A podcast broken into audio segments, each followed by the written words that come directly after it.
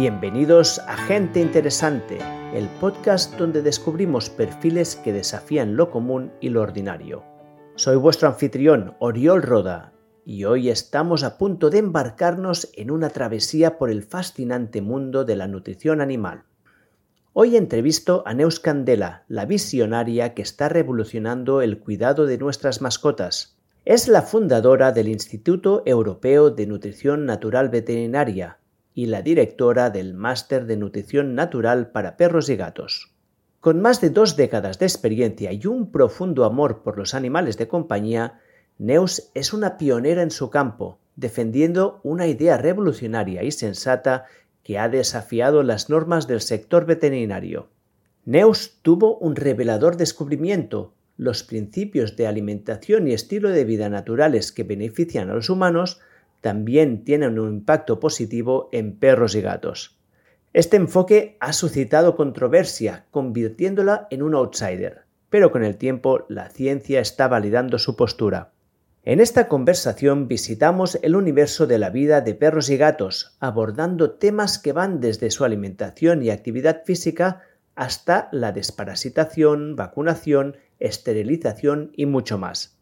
Este episodio es una auténtica guía para mejorar la vida de tus mascotas y puede que después de escucharlo te inspire a algunos cambios. Y para aquellos que aún no son dueños de mascotas, os prometo que esta entrevista es igualmente intrigante yo mismo que no las tengo, encontré esta conversación con Neos increíblemente enriquecedora. Por último, para aquellos que preferís una experiencia más visual, la entrevista completa está disponible en vídeo en mi canal de YouTube. Y sin más preámbulos, os presento a Neus Candela, la mente maestra tras la revolución en la alimentación y el estilo de vida de nuestros perros y gatos. Neus, es un placer tenerte aquí. Gracias, Briol. Estoy súper contenta de estar aquí. Bueno, la gente, la audiencia no lo sabe, pero nosotros nos conocemos desde hace muchos años. Muchos. Y, muchos. Y lo más curioso es que ah, conectamos a, nivel profesional, digamos, cuando yo estaba en Mammoth Hunters y tú hiciste una entrevista con Néstor. Sí. Pero es que nos conocemos desde pequeños, porque tú eras muy buena amiga de una muy buena amiga mía. Pequeños, bueno, debíamos tener 20 años, ¿no? Alrededor de 20. O antes, yo creo, hasta. ¿eh? Sí, los puede 15, ser. 16 alguna vez. ¿Tanto? Puede ser, puede ser, puede ser, puede ser. Esas conexiones que, que, da la vida. Pero bueno, en realidad tú estás aquí porque cuando yo estaba en Mammoth Hunters nos conocimos porque tú haces una cosa que nosotros también allí pues estábamos promoviendo mucho, que es la alimentación natural para perros sí. y gatos. Sí. Y de hecho este es el tema de esta conversación de hoy y me gustaría empezar, como siempre empiezo las entrevistas, pues que me cuentes un poco cuál es tu trayectoria y cómo llegaste aquí. Y en particular me gustaría saber qué relación tiene la alimentación de perros y gatos con las artes marciales y Londres. vale, a ver, yo soy veterinaria desde hace casi 20 años ya, que, se dice rápido. Y los primeros 10 años estuve haciendo medicina de urgencias y, cuidados intensivos. Eh, estuve trabajando aquí en Barcelona unos cuatro años y quería más. Aquí no había nada más que yo pudiera buscar, no había formación más, más elevada y me fui a Inglaterra para intentar encontrar eh, esto, ¿no? Un sitio donde formarme más. Bueno, al final se intentó, no, no fue bien. Y en relación a tu pregunta, allí en Londres empecé a practicar. cuando dices que se intentó y no fue bien, ¿qué, qué pasó? Exactamente. Eh, mira, los veterinarios, en veterinaria existen las especialidades igual que en medicina humana eh, y haces una residencia uh, durante tres años en una especialidad y después pasas un examen súper difícil y tienes tu diplomatura oficial de, de, especialista, ¿vale? Entonces, yo buscaba allí, solo había una universidad en toda Inglaterra, bueno, solo había una oportunidad en un sitio de hacer la residencia de Emergency and Critical Care, de, de, emergencias y cuidados intensivos y, y apliqué. Apliqué, bueno, sí, primero apliqué para internado. Lo, normal es acabar la carrera, se un pipiolo, haces un internado, que es una, una rotación dentro de todas las especialidades en un, en un, en un hospital eh, universitario y después de hacer este internado aplicas a la residencia, ¿vale? Claro, yo venía ya con una experiencia muy alta en emergencias y cuidados intensivos y eh, apliqué a un internado y me dijeron que sabía demasiado para el internado. Me dijeron que tenía demasiada experiencia para aplicar al internado. ¿Y ahora estaba sobrecualificada? Estaba sobrecualificada para el internado y luego apliqué directamente para la residencia y estuve en los, eh, creo, los ocho primeros de, porque te hacían entrevistas y demás, pero como no tuve internado, no estaba dentro del, ¿no? de lo normal que se pide a una persona que aplica para una residencia, aunque yo tenía mucha experiencia en emergencia y cuidados intensivos, pero como no había pasado por todo el mecanismo normal, pues no. Wow. Sí, esta fue la situación. Bueno, a veces es que la vida no quería que yo fuera por ahí, básicamente, ¿no? En ese momento fue como un palo. Eh, pero bueno, la verdad es que estar en Londres fue una, una, una experiencia que me cambió la vida en muchos aspectos. Londres es muy guay. Y, allí abrí mucho la mente y allí empecé a practicar artes marciales con, una, con, un, con, un, amigo que sabe mucho, que aún somos amigos y que ahora es el marido de una de mis mejores amigas que están viviendo en Barcelona. Pues era una, era una mezcla entre las distintas artes marciales chinas eh, ¿Sabes? Artes marciales las hay internas y externas y las internas, las externas se basan más en la fuerza, en el uso de la fuerza. Y yo como mujer mm, ¿qué quieres que te diga? No, aunque hice Muay Thai unos meses también y con una chica, estaba entrenando con una chica. Y, pero al final todo lo interno me, me, motivaba más siendo mujer, porque las artes marciales internas son mucho más sutiles y se basan mucho en la estructura y el, el cómo rediriges la fuerza y cómo, y cómo mueves la energía en el cuerpo. ¿no? Es, tiene una sutileza que es preciosa. Y empecé a, a, practicar unas artes marciales que era una mezcla entre Xingyi y Bagua, Baguazhang, que son unas artes marciales chinas. No me suena nada el nombre, sí, pero... Sí, sí, sí. Bueno, me lo pasaba teta.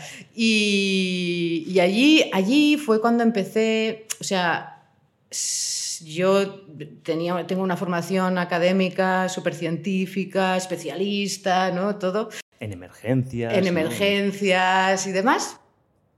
Y, y empecé a considerar la energía de otra manera, ¿no? Porque era como la sentía en el cuerpo, cuando cómo me movía, cuando hacía los impactos, cuando tal, cuando redirigía los impactos a través del movimiento de mi cuerpo.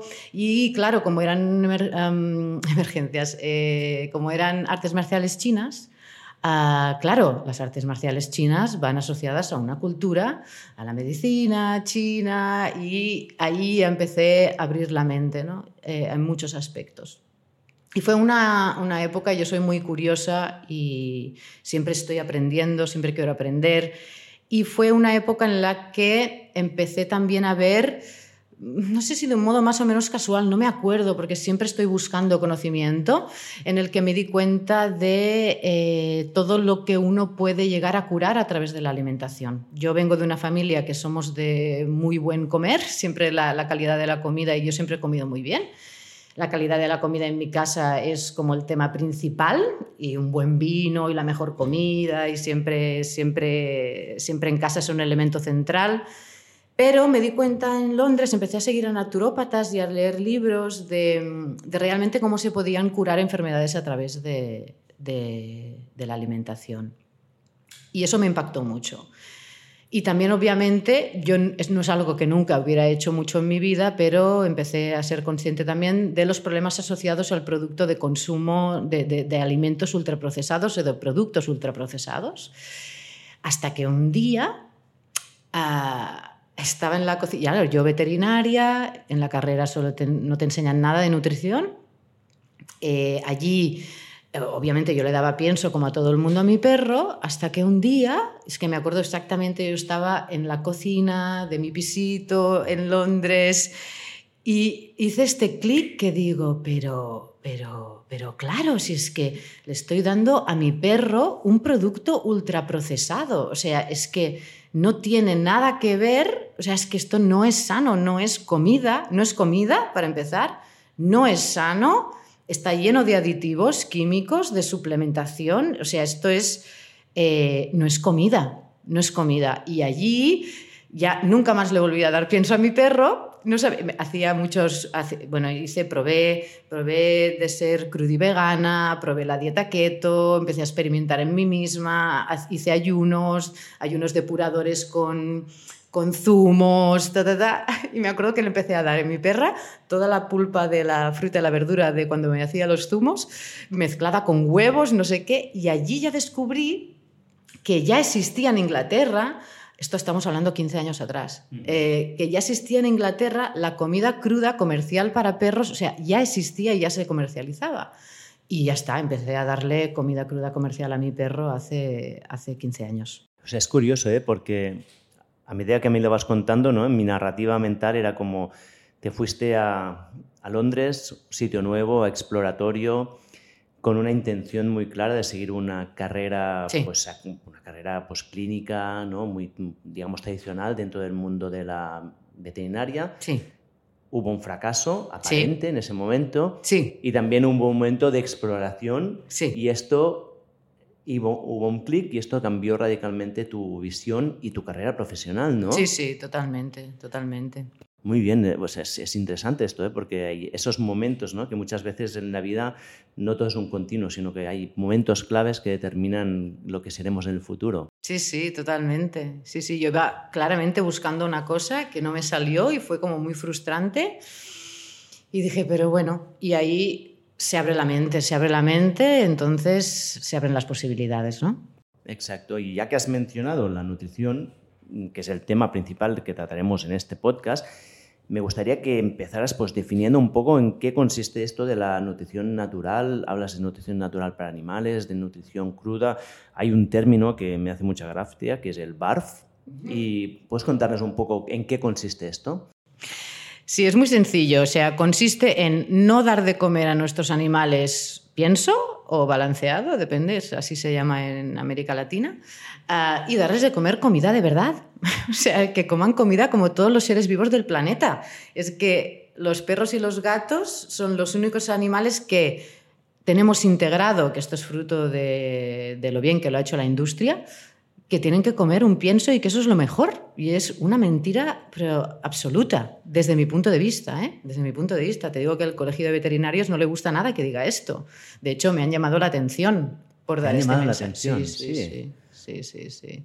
Esta es una opinión personal mía eh, y la de muchos veterinarios. ¿eh? Y la de cualquier persona que haya hecho un proceso personal de qué es comer bien, ¿sí? Y de qué es comer para la salud, ve esto clarísimo. Pero se trata de esto, de no dar de comer un ultraprocesado en el día a día, sino de dar de comer en base a comida de verdad. comida, como todos. Y hay varios modelos. El BARF, este dices que es tan curioso, ah, es, eh, son los acrónimos, el acrónimo de Biologically Appropriate Raw Food, comida cruda biológicamente apropiada. Y esto surge un movimiento en los 80s en Australia en contraposición al consumo de piensos de mano de un veterinario, gracias a Dios, que eh, es como, hostia, nuestros perros son fundamentalmente carnívoros, son carroñeros, son carnívoros. En Australia tienen a los dingos, tienen muy claro que un perro caza presas pequeñas y que es cazador y que caza en manada, ¿no? Y, allí surgió un poco esta contraposición de salir del pienso y empezar a dar la dieta ancestral, lo que vendría siendo el paleo de las personas, ¿no? Este movimiento paleo y las dietas paleo, eh, a los perros es exactamente lo mismo. Pero también existen, existen varios modelos de, comida natural. También la podemos dar eh, cocinadita, con algo de cereal si hace falta. O sea, la clave para mí es, y lo que me, lo que me guía, el ideal es que los, gatos son carnívoros estrictos y son crudívoros. Esto es así, ¿vale? Científicamente es así.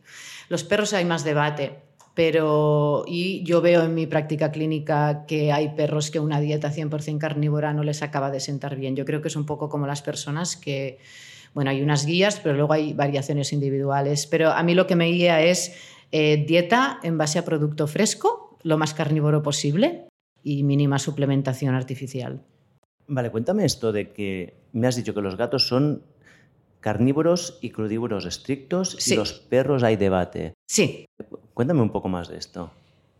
A ver, eh, los gatos son felinos, ¿sí? Son felinos, son leoncitos en pequeño. y su... Suerte que son pequeños. Sí, sí, suerte que son pequeños. Pero bueno, no hay mucha diferencia, creo yo. ¿eh? Y, y sí que por, por, metabolismo, por funcionamiento del sistema digestivo. Eh, en veterinaria no se ha podido realmente salir de este encasillamiento de, que un gato es carnívoro estricto.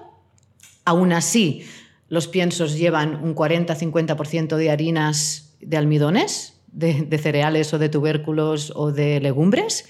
sí, o sea, a pesar... O sea, me dices que la comida equilibrada que te venden a un carnívoro, estricto, contiene lleva un 40% de harinas. De, cereales, de almidones, vaya, vamos a ponerlo mm, así. Sí, está muy ¿eh? bien. Porque, los, porque al final el cuerpo, esto es como, el cuerpo se adapta, pero por eso están todos gordos, ¿sí? Todos son bolas y por eso todos tienen un hígado graso, porque se alimentan mal. Es que lo de los gatos es una aberración, lo de los gatos, desde mi perspectiva. Pero es, una cosa.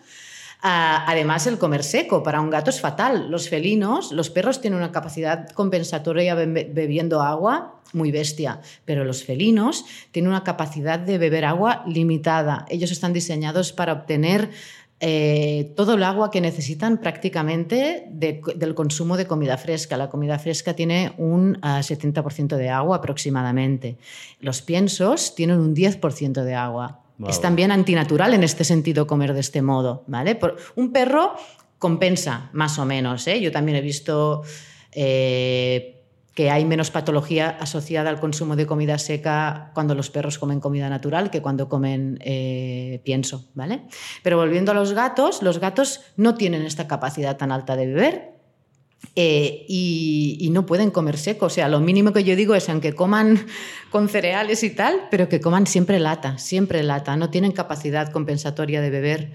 Y luego lo del crudívoro también es porque sabemos a través, o sea, gracias a que nace toda la industria de la comida para mascotas y tal, y de los piensos, se descubrió que en los gatos la taurina es un aminoácido esencial por cuando se empezaron a, cuando se empezaron a comercializar los piensos. Es que, a ver, los gatos antes siempre vivían fuera y comían ratones y había una sinergia entre eh, el gato me mantiene el sitio limpio y yo le doy un poco de cobijo, un poco de leche, algunas... ¿No? Siempre... Eh, eh, esto te iba a preguntar, la leche es un líquido.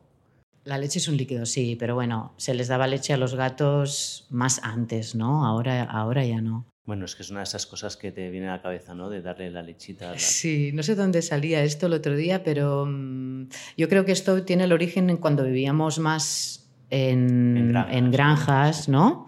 Que bueno, el gato venía y le ponías un pequeño bol de leche, ¿no? Cuando venía allí, porque les gusta mucho. Lo, apropiado, ¿no? No, pero bueno, aquella leche era muy buen alimento, ¿sí? O sea, conceptualmente la leche es un superalimento. Ah, y una leche recién ordeñada, esto tiene un valor, un valor biológico que no veas. Y unos lametones, pues tampoco no pasa nada, ¿no? Ahora, una leche de tetrabric de una vaca que vive mal y que come pienso, que tampoco la vaca tiene que comer pienso, ¿vale? Porque también comen pienso, es que es todo el mundo al revés. Es todo el mundo al revés. Yo estoy indignadísima. Al final es todos los, animales que están en el entorno humano, pues nosotros ya comemos fatal, pues ellos. Pues imagínate. Ellos no se pueden quejar, pues. Y al final lo que la industria ha hecho ha sido. Eh, o sea, los piensos son todos los subproductos de la industria humana. ¿no? O sea que conceptualmente nuestros perros, por ejemplo, siempre han comido sobras, ¿no? Pero claro, no es lo mismo una sobra de eh, yo mato un conejo, no me voy a comer la cabeza, ni el pulmón, ni el corazón y se lo tiro al perro, que eso es alimento puro, que es lo que se hacía antes. Yo esto lo, veía cuando íbamos de pequeña a, una granja a buscar la leche, los conejos y los huevos y tal. Y cuando la, la, granjera mataba al conejo, estaban ahí esperando los dos perros y los tres gatos a todo lo que les caía, ¿no? Claro. Pero esto es una sobra de verdad. Bueno, pero volviendo a los gatos crudívoros y lo de la taurina, que, es que me voy. Sí, eh, cuando empezamos a meter los gatos en pisos dentro de casa, que ya no tienen acceso al exterior, no pueden trepar, no pueden cazar. Bueno, este es otro tema. Que luego ah, hablaremos. Es que, claro, ¿no? hemos, hemos, hemos anulado todo el comportamiento natural de un gato ah, y además la comida, ¿no? Cuando... ¿Y la taurina qué tiene que ver aquí? Sí, por lo de crudívoros, porque la, taurina se descubrió que es un aminoácido esencial en los gatos. ¿Eso qué quiere decir? Un aminoácido esencial es un aminoácido que el cuerpo no es capaz de sintetizar. ¿vale? Tú tienes elementos, elementos nutricionales que tu cuerpo puede sintetizar y otros que no. ¿vale? Y los que no los tienes que obtener de la dieta. ¿vale? Esto es cuando tienes, ¿no? Hay ácidos grasos, aminoácidos, tal. Eh, la taurina es un aminoácido eh, que no se sabía que era esencial en los gatos hasta que se empezó a alimentar con eh, piensos, ¿vale? Cuando se empezó a alimentar con piensos, los gatos empezaron a tener problemas reproductivos y de ceguera, sobre todo, ¿vale? abortos, incapacidad de reproducción y ceguera y problemas del sistema nervioso central. y se descubrió entonces que la taurina se destruía con el calor con el calor del procesado de la comida, de los piensos, porque se procesa a altas temperaturas, altas presiones y demás, la taurina se destruía y entonces los gatos empezaron a tener problemas de salud. Desde que se supo esto, empezaron a suplementar con taurina sintética los piensos a posteriori y así ya los gatos no tienen problemas. ¿vale? Total, los gatos son crudívoros porque si se cocina la comida no pueden obtener taurina de forma natural y tienen problemas. ¿Vale? ¿Y los perros? No son, los, perros, sí pueden sintetizar. Pero los perros no son lobos domesticados, ¿no tendrían que ser también carnívoros? Los perros, eh, para mí la definición correcta es que los perros son carnívoros facultativos, es decir, no son carnívoros estrictos, o sea, su digestivo, su, la anatomía de su boca es de carnívoro, la anatomía del digestivo es de carnívoro, pero eh, son animales muy adaptables y por eso yo creo que también tienen mucho éxito. De hecho, sabemos que en función de si el perro ha evolucionado cerca de em, comunidades humanas agricultoras o comunidades ah, humanas eh, cazadoras-recolectoras, tienen diferentes tolerancias a la digestión de los almidones. Ah, qué curioso. Sí. O sea, eso iría con, por tipos de, razas de perros. Va por tipos de raza. Va por tipos de raza y también te tengo que decir que desafortunadamente hoy en día las razas ya no antes, es que está todo yo, hay una parte de mí de veterinaria que, que, está como muy entristecida de ver cómo hemos deteriorado la salud de, de nuestros animales, ¿no? Porque eh, antes los perros tenían una función a nuestro lado y se seleccionaban por habilidades y por fortaleza, ¿sí? Y se seleccionaban las razas y se hacían las razas porque había una selección por función y por capacidades y por salud y por resistencia y por todo. Hoy en día tenemos los perros mm, hace, no sé, yo creo que era cerca de 100 años, que se eligen por estética. O sea, toda la cría va por estética, no va por funcionalidad. Existen las líneas de perros de trabajo, pero el 90% de, de, los cruces que se hacen y de la cría que se hace de perros es por belleza.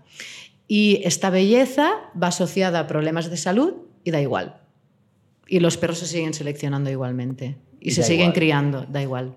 Y da igual, ¿me pondrías un ejemplo de razas que sean seleccionadas por trabajo y qué características tienen y otras que actualmente sean por belleza y también qué problemas. Es que actualmente todas están seleccionadas por belleza. Todas son por belleza. todos, a ver, todo, sobre todo yo lo veía esto más cuando vivía en Inglaterra, que, que aún era relativamente fácil encontrar eh, animales de trabajo para caza y para pastoreo, ¿no? Seguramente aquí también, o no, no sé, no lo veía tan no era, a lo mejor aquí que trabajo en un... No, lo sé por qué, seguro que aquí también hay líneas de trabajo, de perros de trabajo, pero... No te preocupes, si no... Sí, no, pero, pero mm, normalmente las líneas de trabajo son animales más sanos porque no importa lo bonitos que sean, solo importa que hagan bien el trabajo y que estén sanos y que puedan trabajar ah, cuidándolos, obviamente, ¿eh? pero importan las aptitudes y...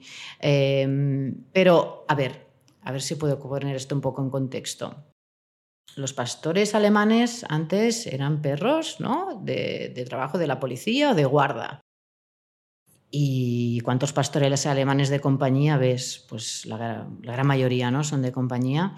Pues están muy enfermos estos animales. Tienen problemas articulares por un tubo, tienen problemas digestivos por un tubo. Los labradores son perros cazadores de toda la vida. Ahora casi todos los labradores que tú ves son de, de compañía. También un montón de problemas de salud hay animales que siempre han sido seleccionados más para compañía, pero en general em, ya todo es por belleza y no, hay funcionalidad en las razas. Te, cuento una anécdota ahora que, me ha venido a la cabeza. Sí.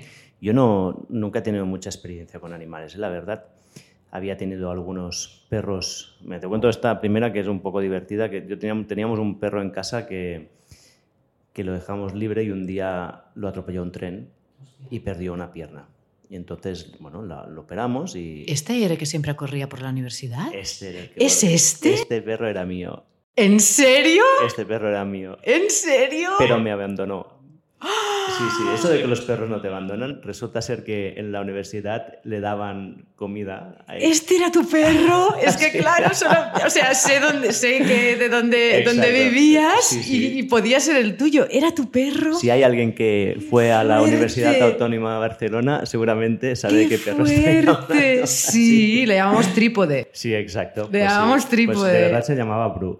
¿Bru? Sí. ¡Hostia, qué bueno! Uriol, he descubierto esto, hostia, qué bueno, me encanta. Y ese perro nos abandonó un día porque en la universidad le daban pues, el resto de comidas y era más bueno que el pienso que nosotros le dábamos. O sea que ah. eso de que los perros no te abandonan, bueno, depende. Pero bueno, porque hay caracteres ¿eh? de perros. Hay perros que son muy independientes este y, razas que son muy independientes. Además, este era un perro que era un, un pastor de esto de, ovejas, ¿no? Sí, parecía un gosdatura, ¿no? un pastor catalán, ¿no? Exacto, era un pastor catalán. Qué, qué fuerte.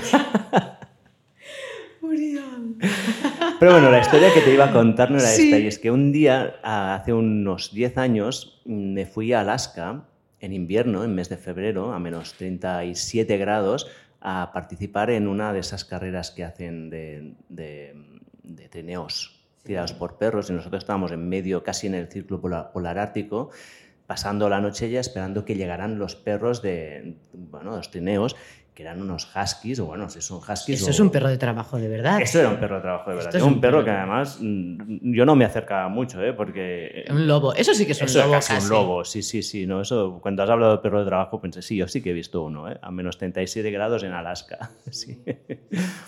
Y claro, no tiene nada que ver con nada los perros. Que ver. Y, esos son perros Pero bueno, ¿no? aquí tenemos un montón de huskies eh, y son todos de compañía y ya están criados de una manera que no están seleccionados por... Es por cómo tienen el color. Por si ahora está más de moda el marroncito o el, o el gris. Y, es así. Y el problema es que no hay regulación a la hora de que... Mm, porque cuando hacen concursos de belleza, o sea, los animales se crían para concursos de belleza y tienen que cumplir unas características físicas y no te exigen nada de salud. Nada, nada. Y entonces, claro, el, perro que gana eh, tiene un nombre. Y es que mueve dinero, es que estamos siempre en lo mismo. Y esos perros que tú veías son perros de verdad. Pero no quedan perros de verdad. Mira, las últimas generaciones de perros de verdad que yo veo, o, el típico que ahora ya es un mito de los mil leches están más sanos que, que, las razas, ¿no? Esto es una cosa que siempre se dice. Tampoco ya ahora es así, porque ahora los mil leches son mezclas de razas enfermas. ¿sí? Y las últimas generaciones aquí en Barcelona que yo estoy viendo de perros de los de antes, que vivían 14, 15, 16 años y estaban sanos, 20 años. Está vivo el perro más, ah, el perro más eh, longevo del mundo, está en Portugal, tiene 31 años. Es verdad, vi la noticia esta un día, sí.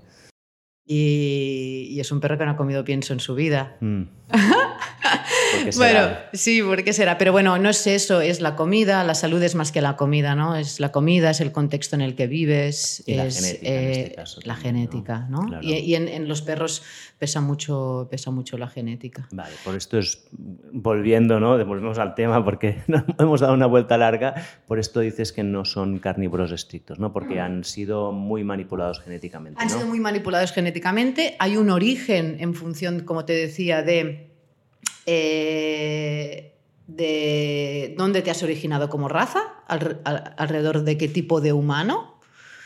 Y de esto, de, de si son sociedades agricultoras o cazadoras recolectoras.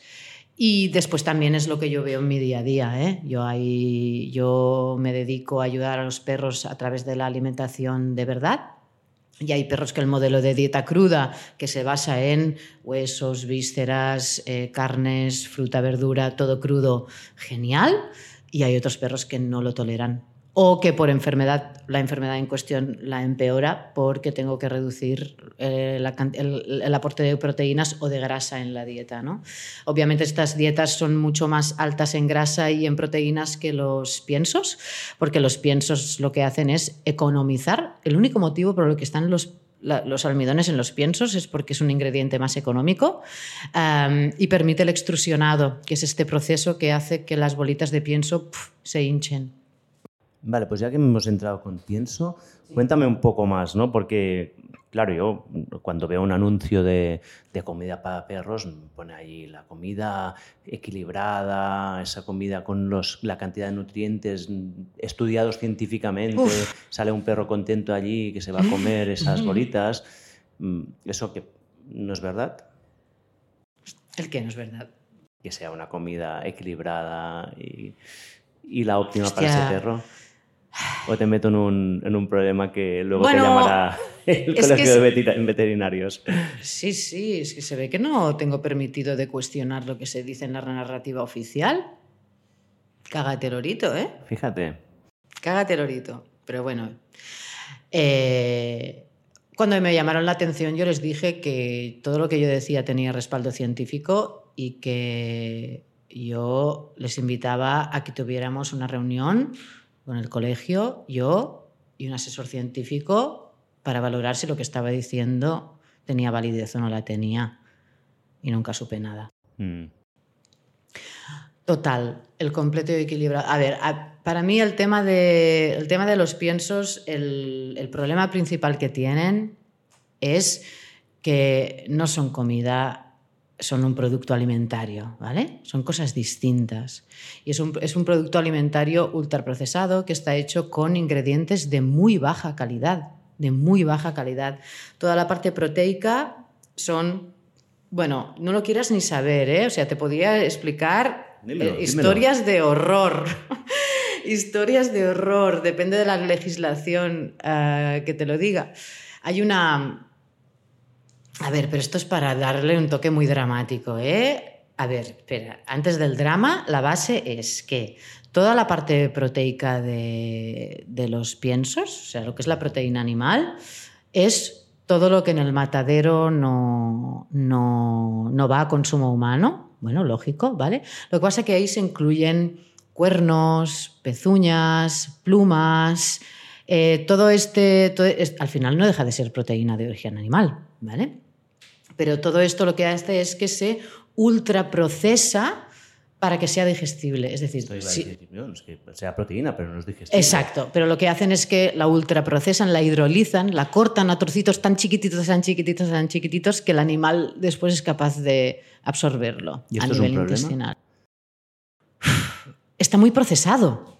¿Sí? O sea, no tiene nada que ver con un trozo de carne, que es lo que un cuerpo está preparado para asimilar como fuente de proteína. O sea, el valor biológico que tiene esa proteína no tiene nada que ver con una proteína que no está preparada para ser absorbida por el intestino, que yo la manipulo hasta un extremo para que sí lo sea.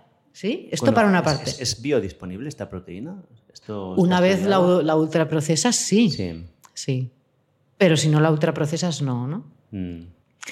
Pasa lo mismo, o sea, las grasas también eh, es lo mismo, lo que hacen es, pues, eh, eh, coger toda la grasa. Es que para hacerlo el tema de los piensos, tampoco es que sea un insider del sector, ¿vale? Pero, pero bueno, al final uno está metido en todo en esto y sí que conozco gente que, que, trabaja en el sector del pienso o gente que ahora, empresas que están montando um, alimentación natural, comida de alimentación natural y eh, porque soy consultora para empresas también, que es un sector que está aquí expandiéndose hace mucho tiempo y que habían sido productores de pienso o que son productores de pienso y hablo con ellos, ¿no? Pero básicamente el tema es que lo que hacen es la parte para que toda la parte proteica, sea del origen que sea, se pueda aprovechar, se ultraprocesa y se hidroliza. Se hace una separación química de la parte proteica y de la grasa. Ah, y se mezcla también con, con, toda la parte de los almidones, ¿vale? Y luego se ponen suplementos como te podrás imaginar, después de estos procesos químicos, de presiones y de temperaturas, ahí realmente en nutrición no queda nada y hay que hacer suplementos, hay que suplementar con vitaminas sintéticas y minerales porque ahí no hay nada disponible, no queda nada. Entonces muchos de los estudios científicos se han, muchos de los estudios científicos que se han hecho para el completo y equilibrado es, yo lo veo como, eh, vale, partiendo de estas materias primas, ¿qué es lo que tengo que añadir para que el perro no tenga carencias nutricionales a largo plazo, de forma sintética? Claro, pero ya parten de esta materia prima que exacto, ya no es la. Exacto. y, hasta qué punto, exacto, y hasta qué punto, cuando nosotros trabajamos con ingredientes eh, frescos y comida de calidad, todo esto se aplica, en realidad no lo sabemos. Pero no, o sea, no son unos, son unos estudios de cómo hago para que los animales estén bien y bien al respecto de qué, porque no tenemos estudios comparativos de, no, no, voy a hacer no un estudio con, de, de, incidencia de enfermedades de un animal alimentado de este modo y de un animal alimentado de este modo y a ver qué tal, ¿no? Comparando con la comida fresca, todo esto no existe. ¿No existe? No, a largo plazo no. Ahora se están empezando a hacer. Ahora que todo este tema de la alimentación natural se está moviendo, solamente hay hay algún doctorado por ahí suelto de alguien que tenía mucho interés en este tema y lo ha hecho y se ha visto pues que la microbiota es más variada, que hay diferencias en, el hematocrito, que hay diferencias ¿no? en los eh, análisis laboratoriales, hay algunas diferencias entre los perros que se, se alimentan con pienso o con comida cruda. Eh, empecé a ver algunos estudios de metabolómica. Hay un, em, hay un único eh, instituto independiente en la Universidad de Helsinki que se llama Dog Risk, que está liderado por una veterinaria, que es de las pocas que hoy en día está haciendo estudios comparativos en función de la alimentación ultraprocesada, cruda, cocinada. Pero esto es nuevo de hace seis años. ¿Hay datos ya? Sí, empieza a haber datos, empieza a haber datos. Sí, hay muchos más marcadores de enfermedad y de inflamación con, el consumo de ultraprocesado, lógicamente. Claro, lógicamente. Lo mismo que en humano. Claro, claro. Y cuando hay tanta evidencia en medicina humana que el consumo de ultraprocesados. Ese, o sea, el primer clic es, es, hostia, es un producto ultraprocesado. Esto no es comida fresca, es ultraprocesado. y el segundo clic es decir, hostia, ¿y el consumo de productos ultraprocesados qué efecto tiene en la salud? En veterinaria prácticamente no tenemos nada de info a nivel de estudios científicos. Ahora este, este, este eh, un instituto independiente, este grupo independiente está empezando a hacer algo, pero eh, tenemos una evidencia aplastante en medicina humana. Y luego viene cuando veterinarios dicen, ah, pero claro, es que no tenemos estudios en perros. Ya, pero es que a ver... Que no es verdad, porque sí que hay estudios en animales de laboratorio. Por ejemplo, hay un estudio con, con monos o con macacos, no sé, que es uno de los referentes sobre el uso de la restricción calórica y la comida natural que se ha extrapolado luego en humanos, pero es que en laboratorio se hacen cosas con ratones y con animales. No, pero dicen que no hay estudios en perros. Claro. Ya, pero es que además, pero es que, eh, pero es que se están perdiendo, lo que se están perdiendo es que los perros se usan como modelo de enfermedad para estudiar enfermedades humanas de aparición espontánea. O sea, para, que no es algo que tú creas en el laboratorio, ¿vale? Eh, eh, se usan para modelos de cáncer, se usan en el estudio de, en, medicina humana. O sea, si en medicina humana se usan a los perros como, como modelo, al revés también. ¿Me explico? O sea, tú no puedes usar a un perro como modelo de estudio de enfermedades humanas y al revés no. ¿Pero qué me estás contando? O sea, al revés, lo que quieres decir, para si alguien se lo ha perdido, es que los humanos somos modelos para los perros. Claro, si los perros son modelos para los humanos, los humanos son modelos para los perros. Está claro. O sea, no, puedes, no puede ser unidireccional este tema. Y esto no entra en, el, en los veterinarios, no lo no, Es que sabes qué pasa. Yo, yo no critico ni culpo a mis compañeros ni nada. Es que simplemente. O sea, yo misma tardé 10 años en hacer este clic y yo comía súper bien, ta, ta, ta, ta. Pero simplemente es como que Nunca, primero, no nos enseñan nada de nutrición de perros y gatos en la carrera. Toda la nutrición está enfocada a animales de eh, granja. Claro. Para, tampoco para salud. Para engorde. Para engorde, ¿vale? Para engorde y máxima producción, no es para salud. Y, y después, como veterinario de perros y gatos, tú vas a trabajar y tienes el pienso para cada problema de salud. Entonces, nunca te han inculcado ningún concepto útil real y después tú cuando te pones a ejercer la medicina no tienes que pensar en este tema de la alimentación. Entonces, es un, es un tema que en el cerebro del veterinario no, no, no, no, existe.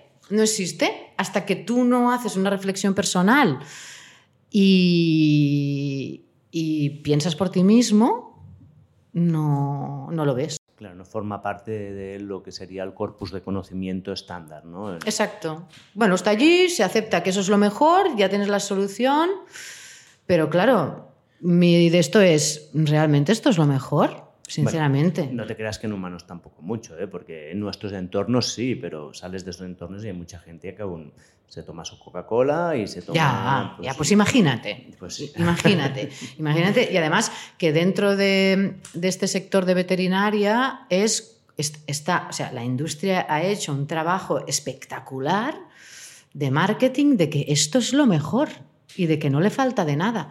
Hay un estudio en... Em, de gatos, que está hecho, creo que era en Sudáfrica, en que analizaron nutricionalmente, claro, los gatos de toda la vida cazan y ya está. No hay que alimentar a los gatos, los hemos empezado a alimentar cuando los hemos encerrado en nuestra casa. Pero antes no había que alimentar a los gatos. Y hicieron un análisis de el perfil nutricional de, de un gato salvaje, bueno, que se busca su propia comida y no tenía nada que ver con el de los piensos. Y la conclusión del estudio es, hostia, nos tenemos que plantear hasta qué punto estamos dando una dieta adecuada a los gatos o no desde el punto de vista nutricional, porque no tiene nada que ver. Suerte que no fue los gatos salvajes comen mal. No, menos mal. Menos mal, menos mal. Menos mal que menos no se dieron cuenta de esto. Me gusta tu positividad. Pues escucha, y y hablando, ya que hemos hablado de, todos estos problemas, dime un poco qué implica este tipo de comida, qué, causa a perros y gatos comer pienso. Bueno, en realidad... Has hablado de obesidad antes, por ejemplo. Claro, cosas que yo veo muy claras, ¿no? Eh, el sobrepeso y la obesidad es, es algo que, que para mí es causa los, los, piensos son un porcentaje muy grande del problema. Obviamente, si el animal está todo el día quieto en casa, también formará parte, eh, o sea, el sedentarismo, porque al final nuestros perros y nuestros gatos los hemos arrastrado nuestros mismos problemas de estilo de vida. No se mueven, comen mal y es lo mismo, ¿no? pero yo lo que veo, lo que veo muy claramente, ¿no? Es, eh, que cuando tú quitas todos los almidones de la dieta, el perro pierde peso con una facilidad que alucinas. Y es lo mismo que con las personas. Y, de esto sí tenemos estudios, ¿eh? pero no, tampoco no se usa. Y, y, en los gatos exactamente lo mismo, ¿no?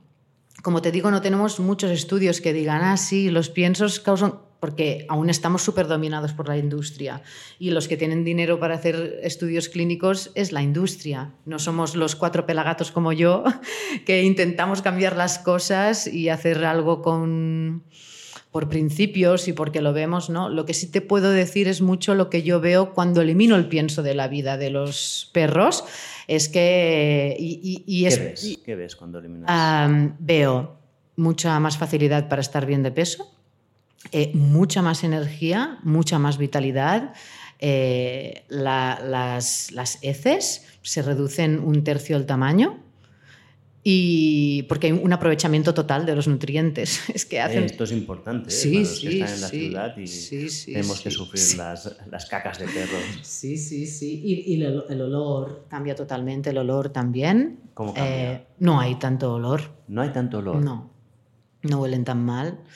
Ah, dejan de beber tanta agua porque ya la obtienen del alimento y en general están mucho más vitales. Es que de hecho, y este es el gran marketing de este tipo de alimentación, es decir, nadie de los que estamos haciendo lo que hacemos nos dedicamos a... O sea, esto ha empezado a propagarse porque los dueños de perros y gatos, los tutores, que esto es una jerga em, veterinaria lo de dueños y la gente se enfada, pero los tutores de perros y gatos em, ven estos cambios de una manera tan obvia en sus perros que no hay marcha atrás. Y se lo dicen en el pipicán, oye, que yo he cambiado la alimentación y mi perro está mucho mejor, se nota. Y, y hostia, si tu perro a las, a las cuatro o cinco semanas de estar comiendo una dieta totalmente distinta lo ves, más contento, más tranquilo, mejor de peso, que le brilla el pelo, que está vital, que es una obviedad aplastante, ¿no? De que el perro se encuentra muchísimo mejor. Muy parecido a lo que le pasa a los humanos. Claro. Pues te cuento una anécdota que va muy ligada con lo que estás comentando de estos cambios de estilo de vida. El otro día hablaba con una persona que ha seguido ahora un protocolo de dieta cetogénica, que ha estado pues, tres meses siguiéndola, y esa persona me comentó que después de seguir este protocolo de dieta cetogénica ha podido dejar pastillas de ansiedad que llevaba años tomando. Había normalizado una situación de, pues de, ansiedad que era por, lo que sea en la vida, pero con un cambio de dieta esto ha desaparecido. Y este es el problema, que consideramos normal cosas que no lo son. Y de golpe vemos estos cambios y decimos, oh, es espectacular, espectacular. Y es, no, estamos volviendo a lo normal. Es que lo normal es vitalidad, pelo brillante, ¿no? Entiendo que esto es lo que hemos salud, Salud. Salud. Salud. Salud. Emocional, física, mental, ¿no? Sí, sí, es... Yo no sé, em, yo creo que lo hacemos muy mal en veterinaria, ¿eh? y en humanos. Y en humanos. Y a nivel de enfermedades, ¿hay alguna, ves, ves algún tipo de enfermedad que tenga menor incidencia si estás siguiendo este tipo de alimentación? Uh, vale, en los años que yo llevo dedicándome a esto, que son ocho, ¿eh? ¿Vale? Que, claro, no estoy a la mitad de una generación, ¿no? Vale, sí. no, no hay, hay, algunos perros que sí que he podido conocer que ya tienen edad avanzada y comen comida natural, pero aún no tengo lo suficientes, ¿sí? De aquí a cinco años te voy a poder dar mucha más info. pero lo que sí que veo que hay menos incidencia, claramente, es de eh, problemas de cristales en orina.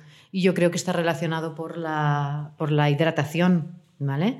Eh, o sea, los perros, igual que las personas, podemos eh, generar distintos tipos de cristales o de piedras en la vejiga de la orina y la incidencia de estos problemas es prácticamente nula en los perros que comen comida natural. ¿Qué tipo de cristales se les hace? Mm, de todo tipo. ¿De Tenemos unos, unos, cinco. Los de urato están muy asociados a ciertas razas por alteraciones genéticas, los ¿Ah, dalmatas, sí. Sí. Ah. Y estos perros necesitan dietas con unas restricciones proteicas exageradas para no hacer cristales, para no hacer piedras. Las, ¿Los piensos llevan fructosa? Eh, algo, pero muy poco. Muy poco, vale. No, mm. es, un problema de fructosa, ¿vale? No, no, no, es un problema de, de, glucosa de los almidones. De exceso, sí, muchísimo. Y Ah, preguntaré, y si no sabes, a lo mejor es demasiado pronto, en cáncer, ¿no? Porque cáncer en perros. No tenemos estudios. No hay estudios. No, y no, no yo, yo tengo pacientes que han, bueno, pero que hayan comido, claro, es que lo que interesa comparar es animales que desde el nacimiento hayan comido comida natural y bueno, de incidencias de, o sea, estadísticas y números de animales que comen pienso con cáncer las tenemos todas, mm. pero el tema es poder comparar y además tienes que hacer estudios comparativos por razas Porque claro, no es lo mismo. Tienes cargas genéticas interesantes. Hay algunas razas muy predispuestas a tener cáncer, por ejemplo. Ah, entonces, lo que necesitamos son estudios comparativos, que claro, tienen que abarcar toda la vida del perro, de la misma raza, que, eh, que digan, vale, qué incidencia de cáncer hemos tenido en esta raza y qué incidencia con esta alimentación y qué incidencia hemos tenido. ¿Quién tiene interés en hacer esto? La industria del pienso, no.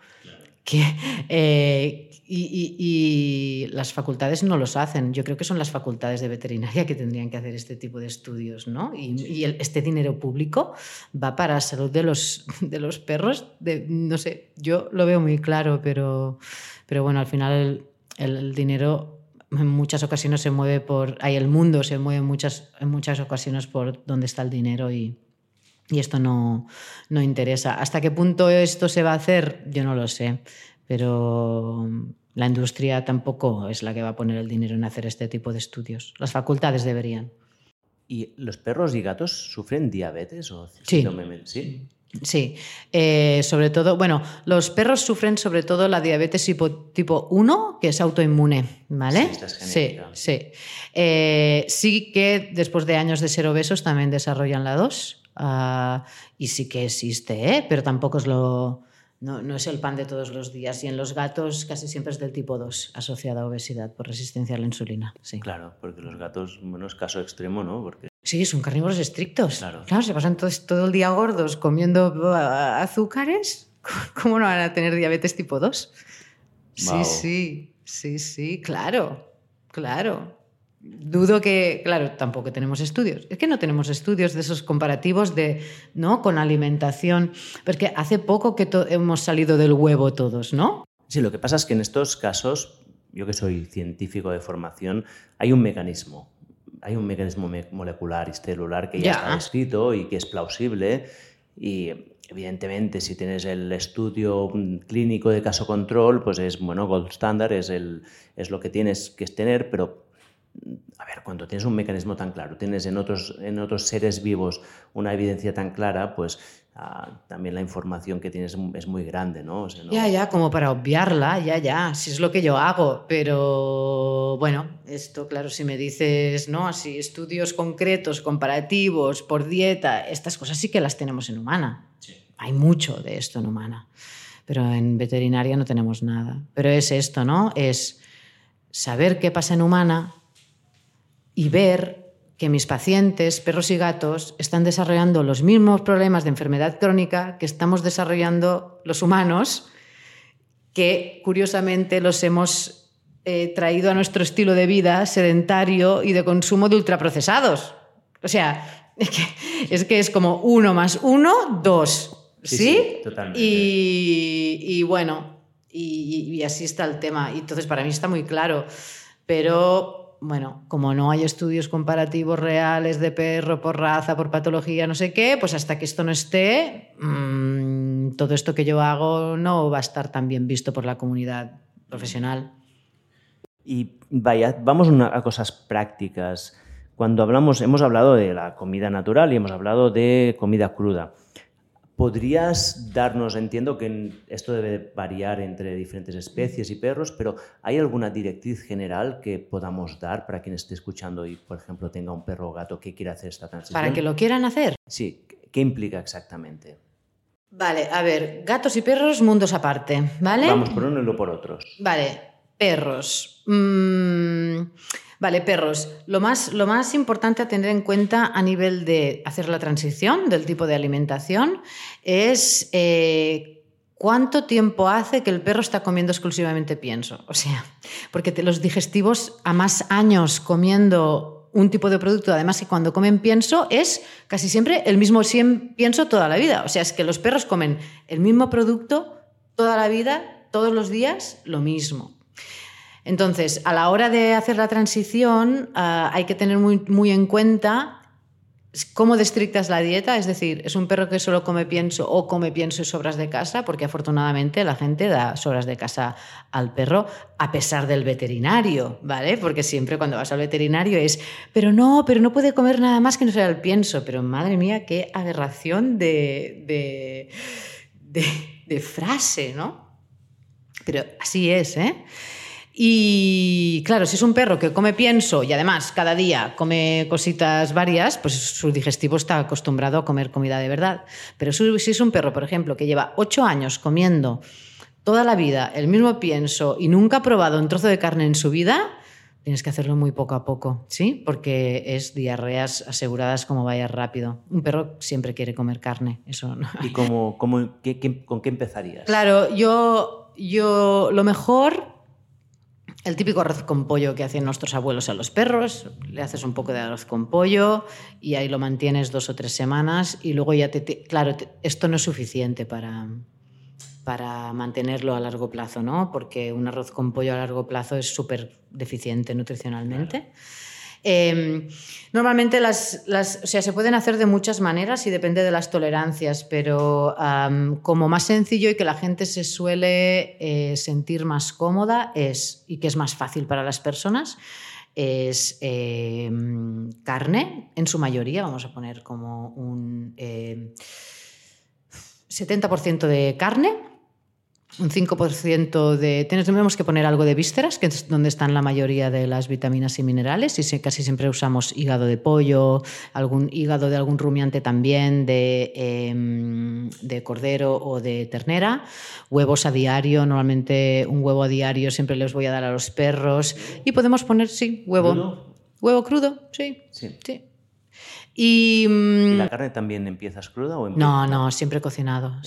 Yo sí, yo sí, siempre todo cocinado. Y una vez, una vez, claro, yo me dedico mucho a resolver problemas de salud con la comida y uno de los problemas que más soluciono son las diarreas, entonces tengo como problemas de digestivo, son mi especialidad y tengo como mucha obsesión con lo que, que todo vaya muy bien durante los cambios, ¿no? Porque también cuando haces los cambios de alimentación y el perro tiene diarreas es esta dieta no funciona, ¿no? Y no es que no funcione, sino que lo has hecho muy rápido. Entonces, normalmente yo lo que hago es eh, empezar con dietas cocinadas sencillas, como un arroz con pollo, y a partir de ahí las vas haciendo más complejas y más completas con el tiempo. Pues después pongo el hígado, bien, normalmente usamos esto, hígado de aves eh, y de rumiantes, eh, también puedes poner, es típico poner riñones, corazones, bazo puedes usar, tripas, bastante frecuente de usar en los perros, puedes poner o no algo de cereales, porque también hay mucho forofo de el movimiento paleo para los perros que cereales no, cereales no. Mi experiencia clínica me dice que a veces son necesarios y tampoco no pasa nada. Yo después de explorar todos los modelos dietéticos para mí, de explorar todos los modelos dietéticos para los perros, a mí me funciona el, equilibrio, o sea, nada radical a mí, ¿eh? Y, em, luego muy individualizado al individuo en concreto, ¿no? Los huesos. Los huesos. sí. Los huesos se pueden dar. Eh, los perros disfrutan muchísimo. A ver, la imagen que tenemos de un perro y un hueso no es fruto de la casualidad. O sea, hemos alimentado toda la vida a los perros con huesos. Los huesos son, o sea, lo que nos puede dar problemas es si el perro come demasiado hueso, o sea, mucho hueso sí que se puede impactar y puedes hacer una, ¿no? Se, puede, se pueden estreñir, puedes tener una impactación bestia a nivel intestinal si comen demasiado hueso, o sea, un error es un perro que nunca ha comido hueso y le das todas las obras de una barbacoa, ahí puedes tener problemas muy importantes, ¿vale? Normalmente los huesos siempre se dan crudos y bastante envueltos en carne a poder ser, ¿vale? Nunca cocinados y pelados. El, hueso cocinado y pelado no tiene elasticidad, es muy duro, no tiene nada que lo proteja y al pasar por el intestino realmente puede hacer mucho daño. Pero un hueso crudo envuelto en carne, que es como un perro naturalmente ingeriría el hueso, ¿sí? O sea, caza una pequeña presa, caza un conejo, normalmente come vísceras primero, eh, peta abdomen, come vísceras primero y después se come el resto con piel, hueso y todo, ¿no? Ese hueso envuelto en carne mm, es difícil que, haga daño a nivel intestinal y, va en su proporción. Si le damos esto, cinco costillas y que no tienen carne alrededor y además está cocinado, vas a hacerle un, problema al perro, seguro. ¿Y lo de los huesos de pollo que son tan malos y que no se Nada, no, se puede, se puede. Pero hmm. Crudos. Sí, bastante envueltos en carne. Eh, las típicas carcasas, las del caldo, esto para el perro de toda la vida. Patas enteras, cuartos traseros enteros para el perro. Claro, a un chihuahua no. ¿Sí? un chihuahua no. Pero un labrador, las alitas. Las alitas. Las alitas. claro, tienes que darle un poco. lo tienes que dar ah, un poco proporcionado al tamaño del perro. Luego hay razas, los braquicéfalos, que son. es que son razas como muy deformadas. Los bulldogs eh, ingleses, los bulldogs franceses y los carlinos o los pugs tiene una conformación mandibular. Son estos que son tan chatos, em, que también están deformados. Estos animales antes no eran así, ¿vale? Em, estos perros tienen una conformación de la mandíbula que no son muy hábiles con los huesos, ¿vale? También hay que ir con mucho cuidado con los perros súper ansiosos, porque realmente el perro tiene que. No mastican como nosotros el hueso, en plan, como, como nosotros comemos, pero sí que no es lo mismo un perro que engulle que un perro que dedica su tiempo a machacar un poco el hueso antes de tragar. ¿Sí? Hay que ir con mucho cuidado con estos perros que simplemente engullen, porque claro, Siempre el truco de los huesos es siempre crudo, lo más envuelto en carne posible y de un tamaño bastante grande, en el sentido de que el perro no tenga la posibilidad simplemente de tragar sin masticar, sino que no le quede más remedio que trabajar la pieza. Y clac, clac, clac, clac, clac, van comiendo. Disfrutan un huevo. Los perros necesitan masticar. De hecho, una de las grandes estrategias a nivel de manejo de ansiedad y de problemas comportamentales es la masticación es que hemos quitado todo este tema de la masticación. Y los huesos recreativos, que son lo que llamamos, o sea, ¿sabes la rodilla de ternera que se usa mucho para el caldo de huesos? Sí. Y también eh, lo que es la columna vertebral del cerdo eh, y los huesos, los huesos grandes, fémurus, fémurus, fémurs, tibias eh, y demás de animales grandes, sobre todo de cerdo y de vaca y demás, estos los troceas y te sirven el típico perro, ah, que el típico hueso este grande que el perro va a roer y se limpia los dientes de manera natural. Y esto te permite tener una boca libre de sarro, el roer eh, huesos de forma habitual, una vez en semana o así. No, no, es súper básico, ¿eh? porque los perros hoy en día, a partir de los 6, 7 años, empiezan a tener bocas absolutamente podridas de sarro. Es horroroso. Y con los huesos siempre limpios. Otro problema añadido al, pienso. Yes.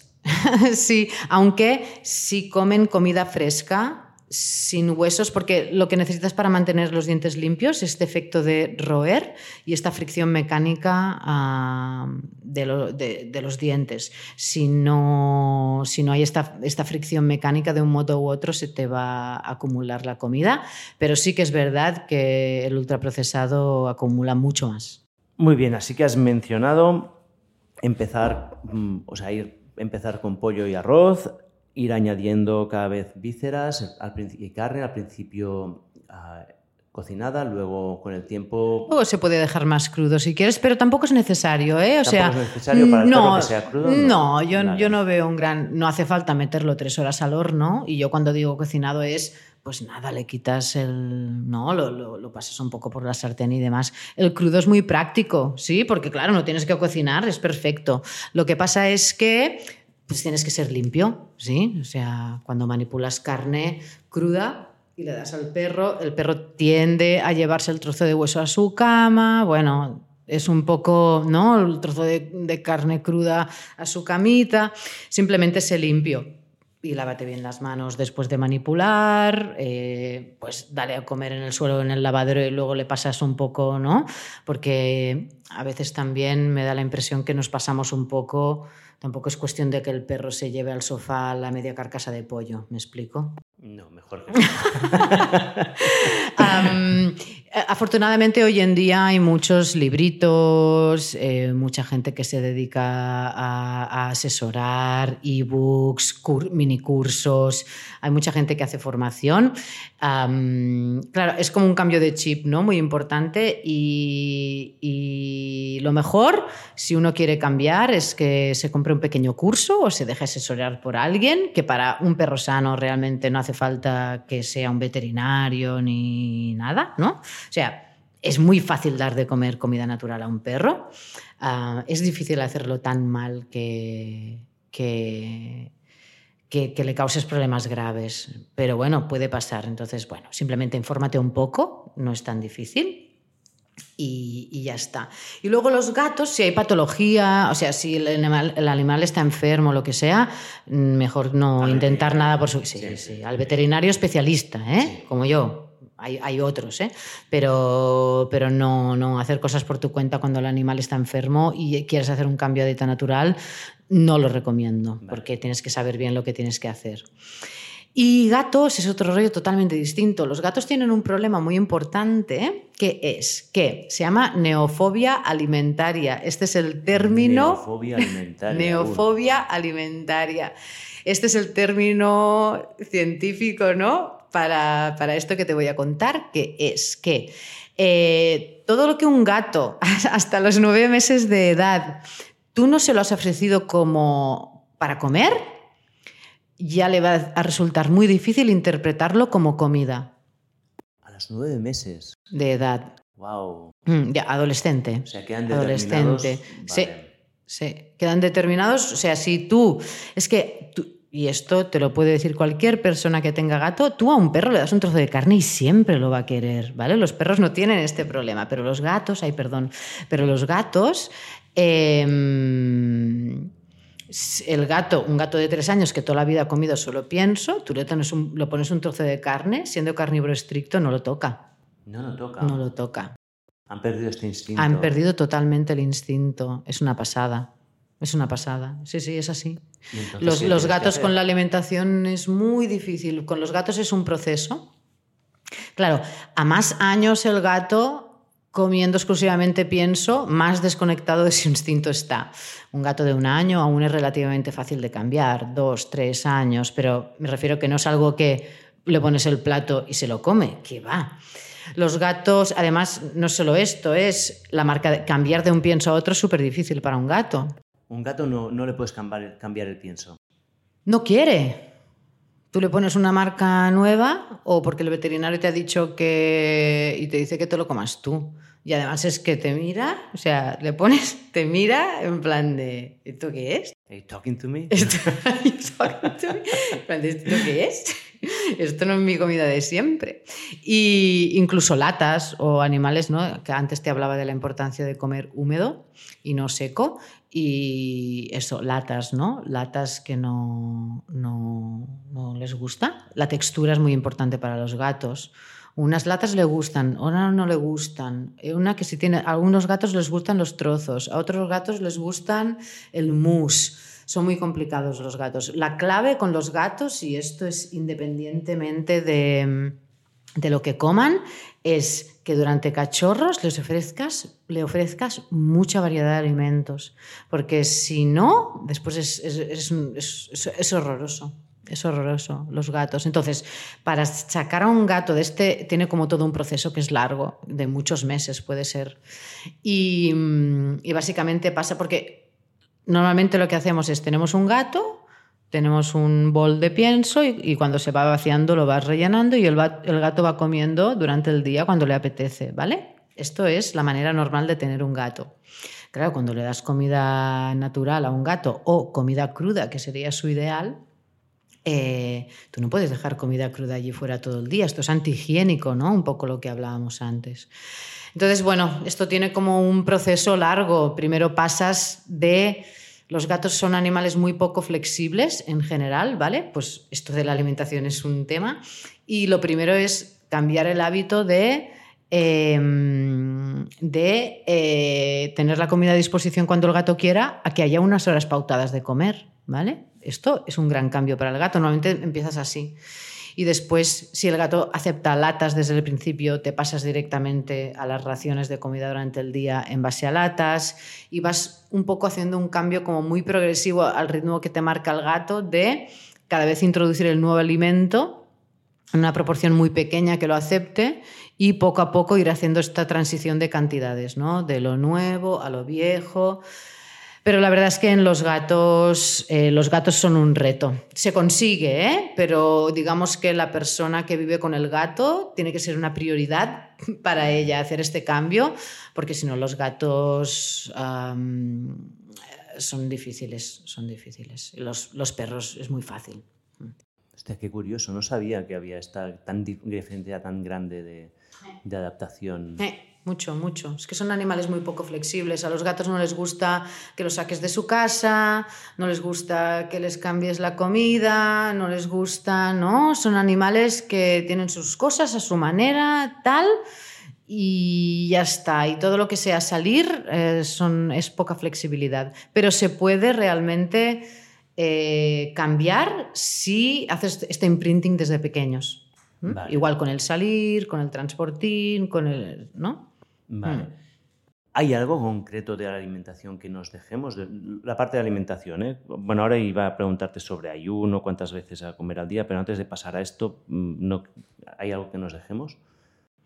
Alimentación, ah, no, no, yo creo que estas son las guías. Algo que sí que me gustaría decir es que, aunque, por ejemplo, dices, va, yo paso, ¿no? De hacer todo. Bueno, hay dos cosas. Una, eh, hoy en día hay, porque una de las grandes cosas, de, las grandes em, ventajas de los piensos es la comodidad, ¿sí? Haces pum y ya está, ya lo tienes todo. esto hoy en día también se está solventado porque existen marcas de comida fresca para perros y gatos ya. Eh, tanto cruda como cocinada, depende del modelo, o sea, ya tenemos mucha oferta y te lo traen, tú te lo compras, te lo traen a casa y también en grandes ciudades eh, hay ya muchas tiendas de productos para mascotas que puedes encontrar este tipo de productos, ¿no? O sea, que el tema de tenerlo que hacer ya no es un problema como era antes y ya lo que pasa que claro es un producto fresco que viene congelado lo tienes que guardar en el congelador y tal pero bueno Mm, que se puede hacer sin saber mucho. Además, normalmente las mismas empresas ya te asesoran en cómo hacer el cambio y tal.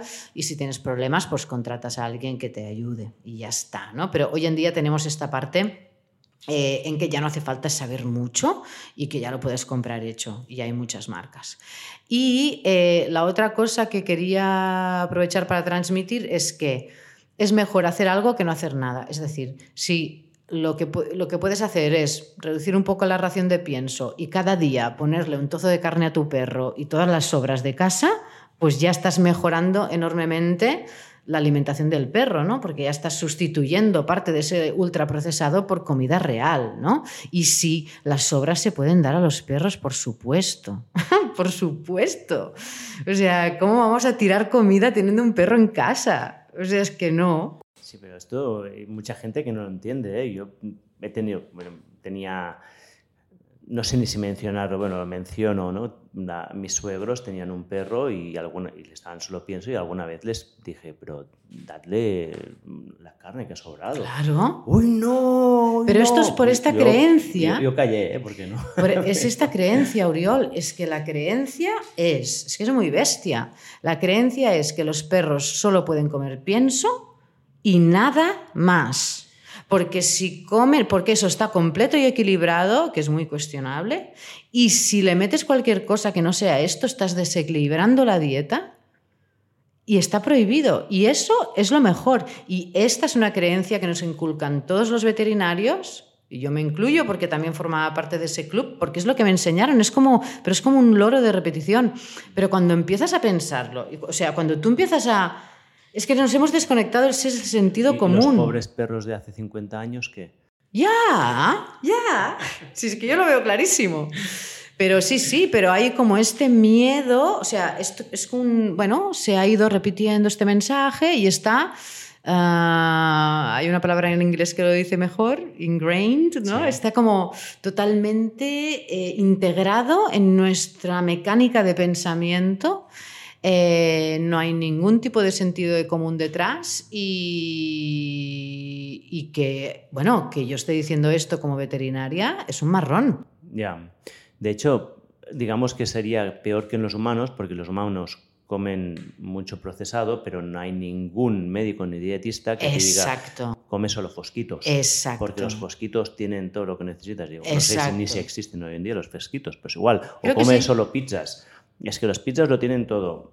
Y, y no comas verdura. Uy, no comas verdura, no comas carne. Y Ya, exacto. esto no te lo dirá nadie, pero en cambio en animales parece que sí, ¿no? Exacto, es que es este nivel que yo me hago, ¿sabes? Yo me hago cruces en plan de, yo me veo como en un mundo de locos, ¿no? En plan de, pero, es- pero ¿esto qué es?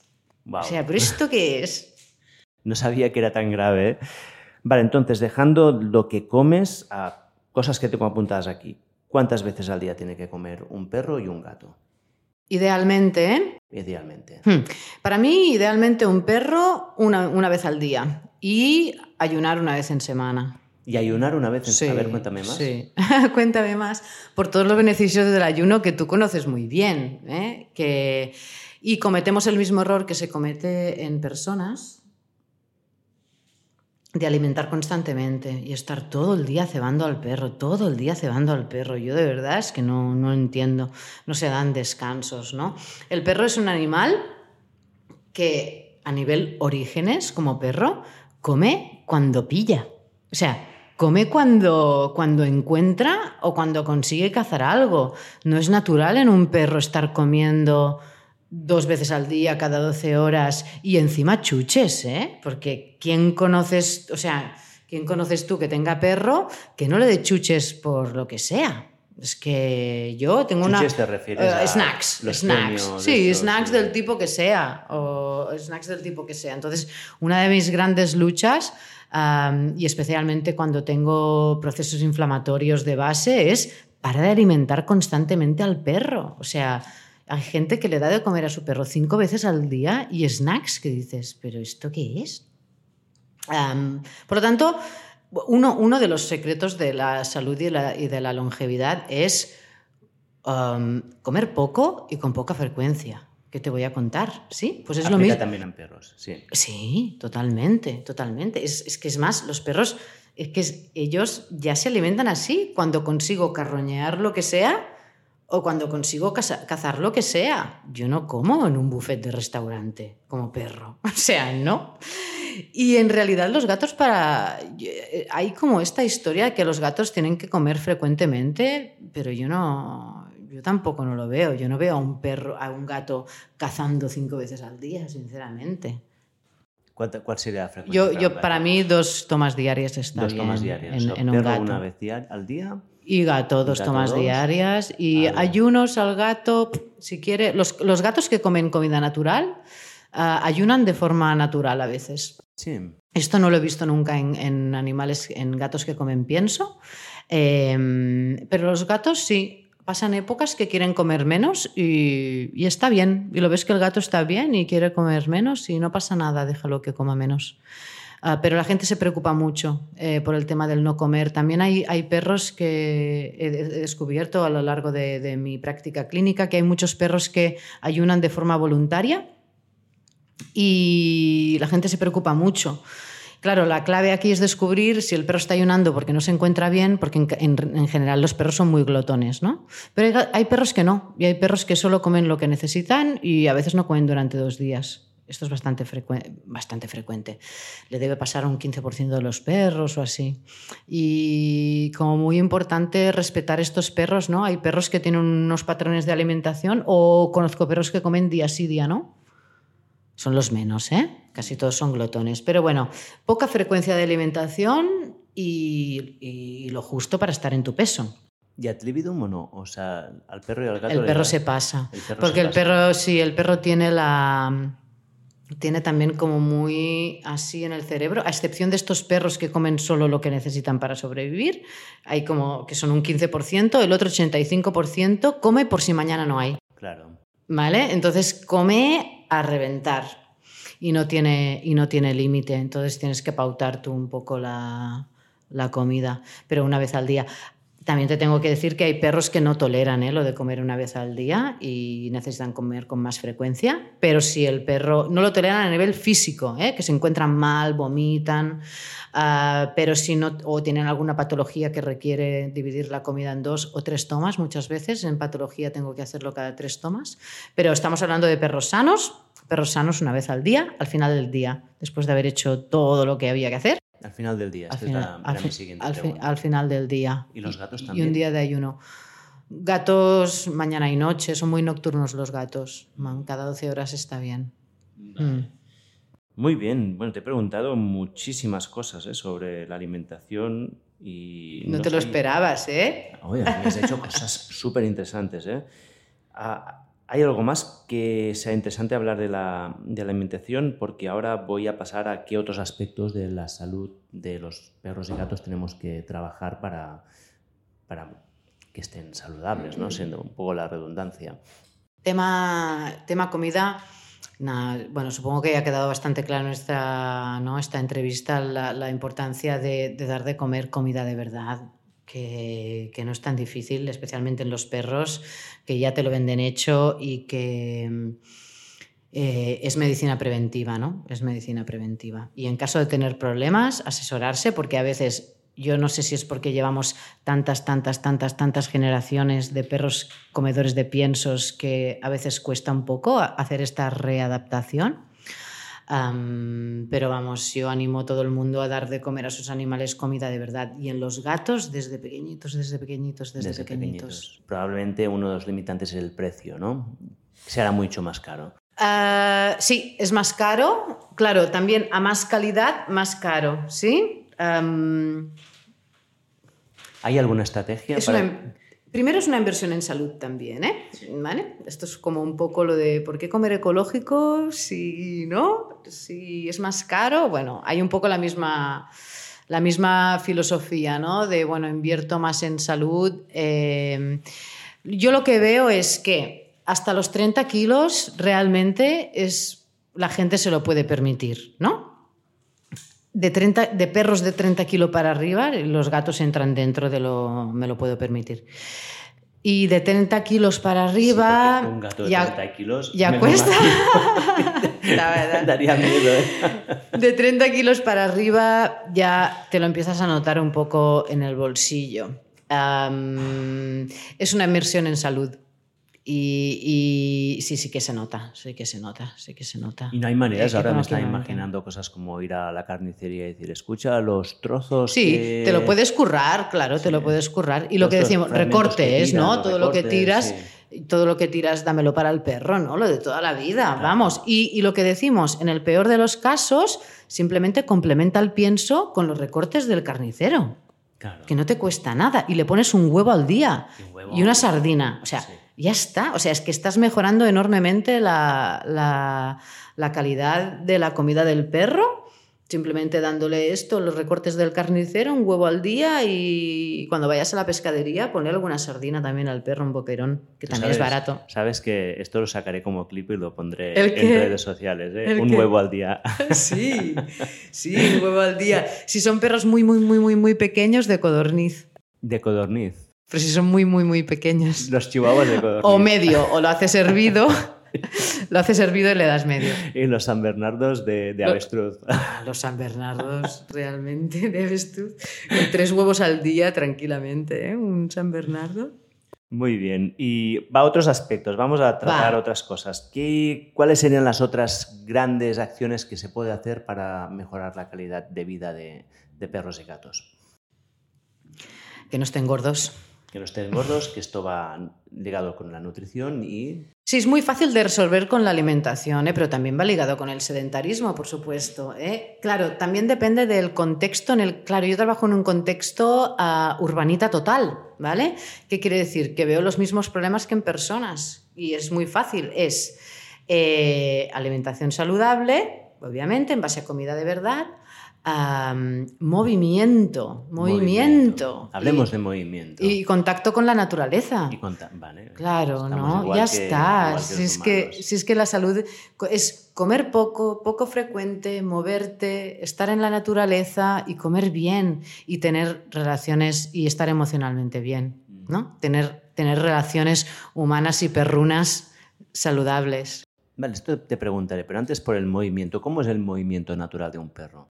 A caminar. ¿Es caminar? Deambular. ¿Sí? Mm, sí. No Deambular, es- claro, buscando. Es no es deambular.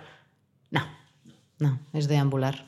Ah, mira, pues yo habría pensado lo contrario aquí. ¿eh? No, no, no, es a deambular. Hombre, a un, un galgo seguramente es correr, sí, y si no están muy tranquilos. Pero en general es deambular. El perro va a correr para jugar o para cazar. Pero no. O sea, el perro lo que se tira horas haciendo es, eh, es deambulando. ¿No te has fijado nunca que los perros de vagabundos son súper happy? Están siempre súper zen. ¿Te has fijado en eso?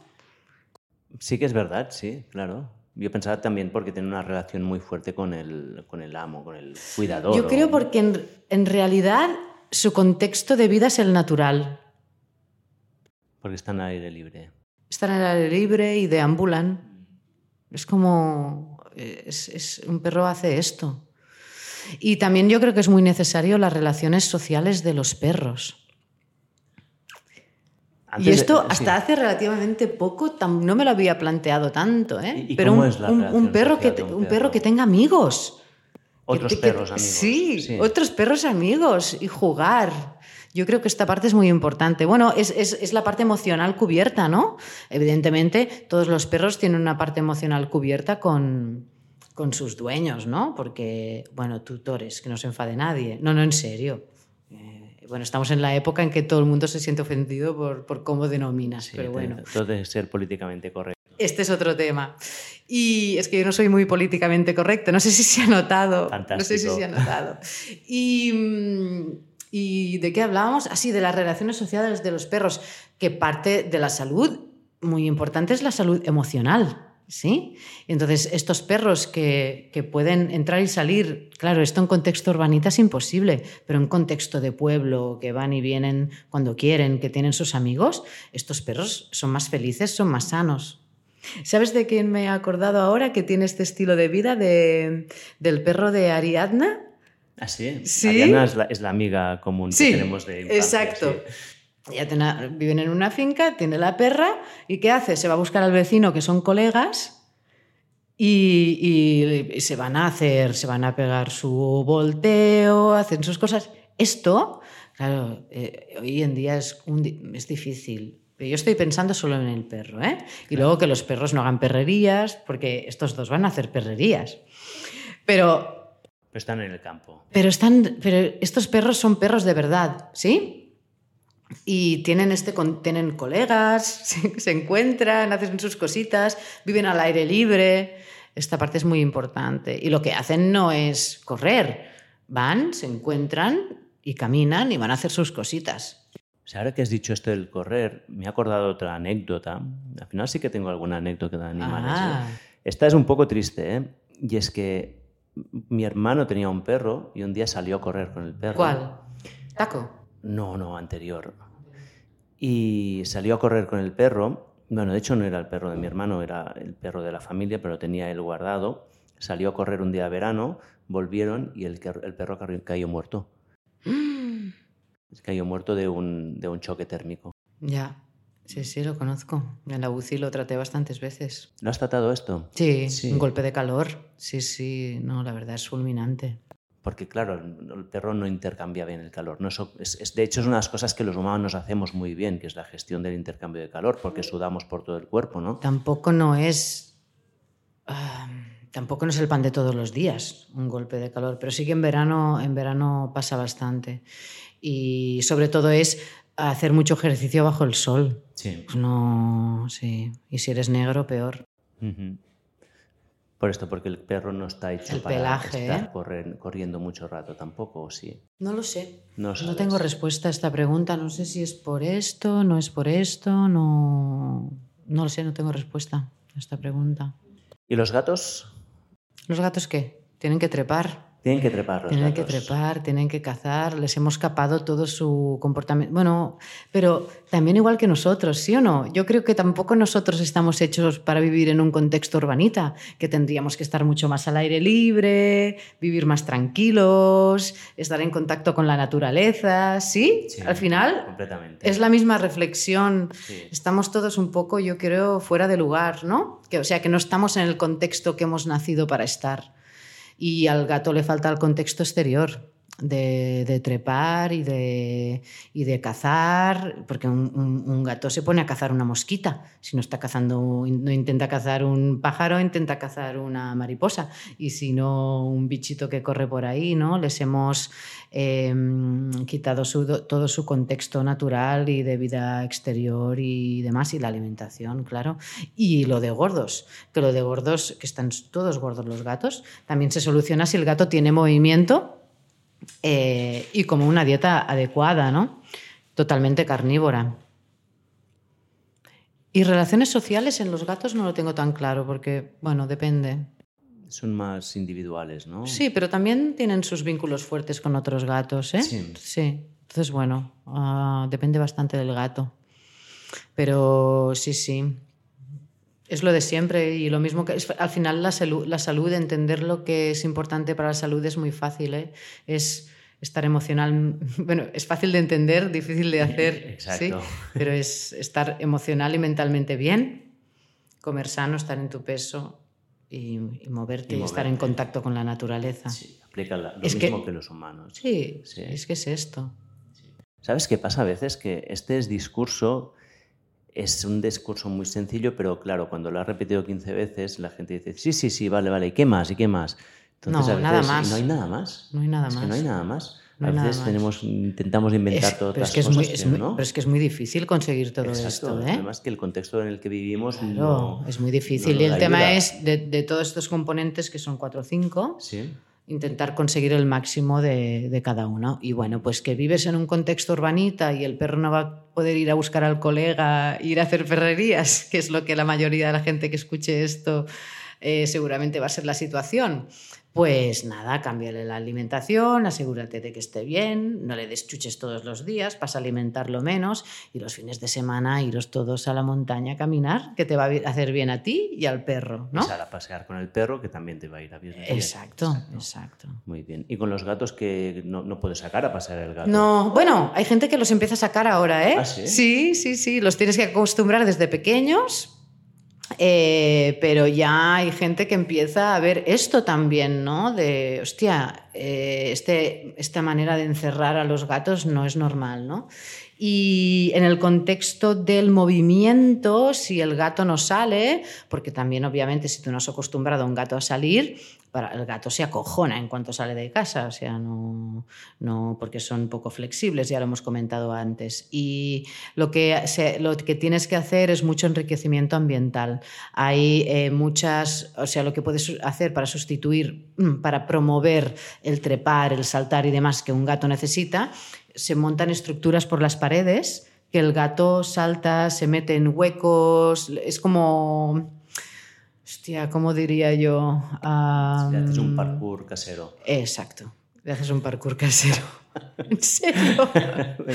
En serio, en serio. Claro, y el gato está así mucho, ¿no? Al menos puede, puede saltar, puede trepar, le tienes que dar diferentes sitios para esconderse. Eh, y un colega que, a ver si se llevan bien, porque a veces se llevan mal, pero si puedes poner otro. Y, para, yo creo que también para un perro, tener dos perros, o sea, si tienes un perro, tener dos, yo creo que es ideal, porque cuando te vas a trabajar, que el perro no, el perro es muy social, no quiere estar solo. Mm. Y que por lo menos tenga un colega en casa. Los perros no están hechos para estar solos. Que no son animales de manada. Totalmente. Mm. Entonces, si tienes uno, planteate de tener dos. Muy bien. Bueno, hemos cubierto ya aquí un rango importante de acciones. ¿eh? A ver, la gente que escuche esto, por dónde empezar. Tengo algunas cositas más apuntadas aquí que ya son como más ah, concretas, y a ver cuál es tu opinión. Desparasitar a los animales. Vale. Em, bueno, ya se ha notado que yo soy una veterinaria un poco distinta, ¿eh? lo digo porque suelo tener opiniones distintas en todo y la desparasitación también es, es otra. aunque creo que he llegado a un punto bastante equilibrado y es, ah, normalmente em, aconsejamos desparasitar a los perros y a los gatos cada tres meses, ¿vale?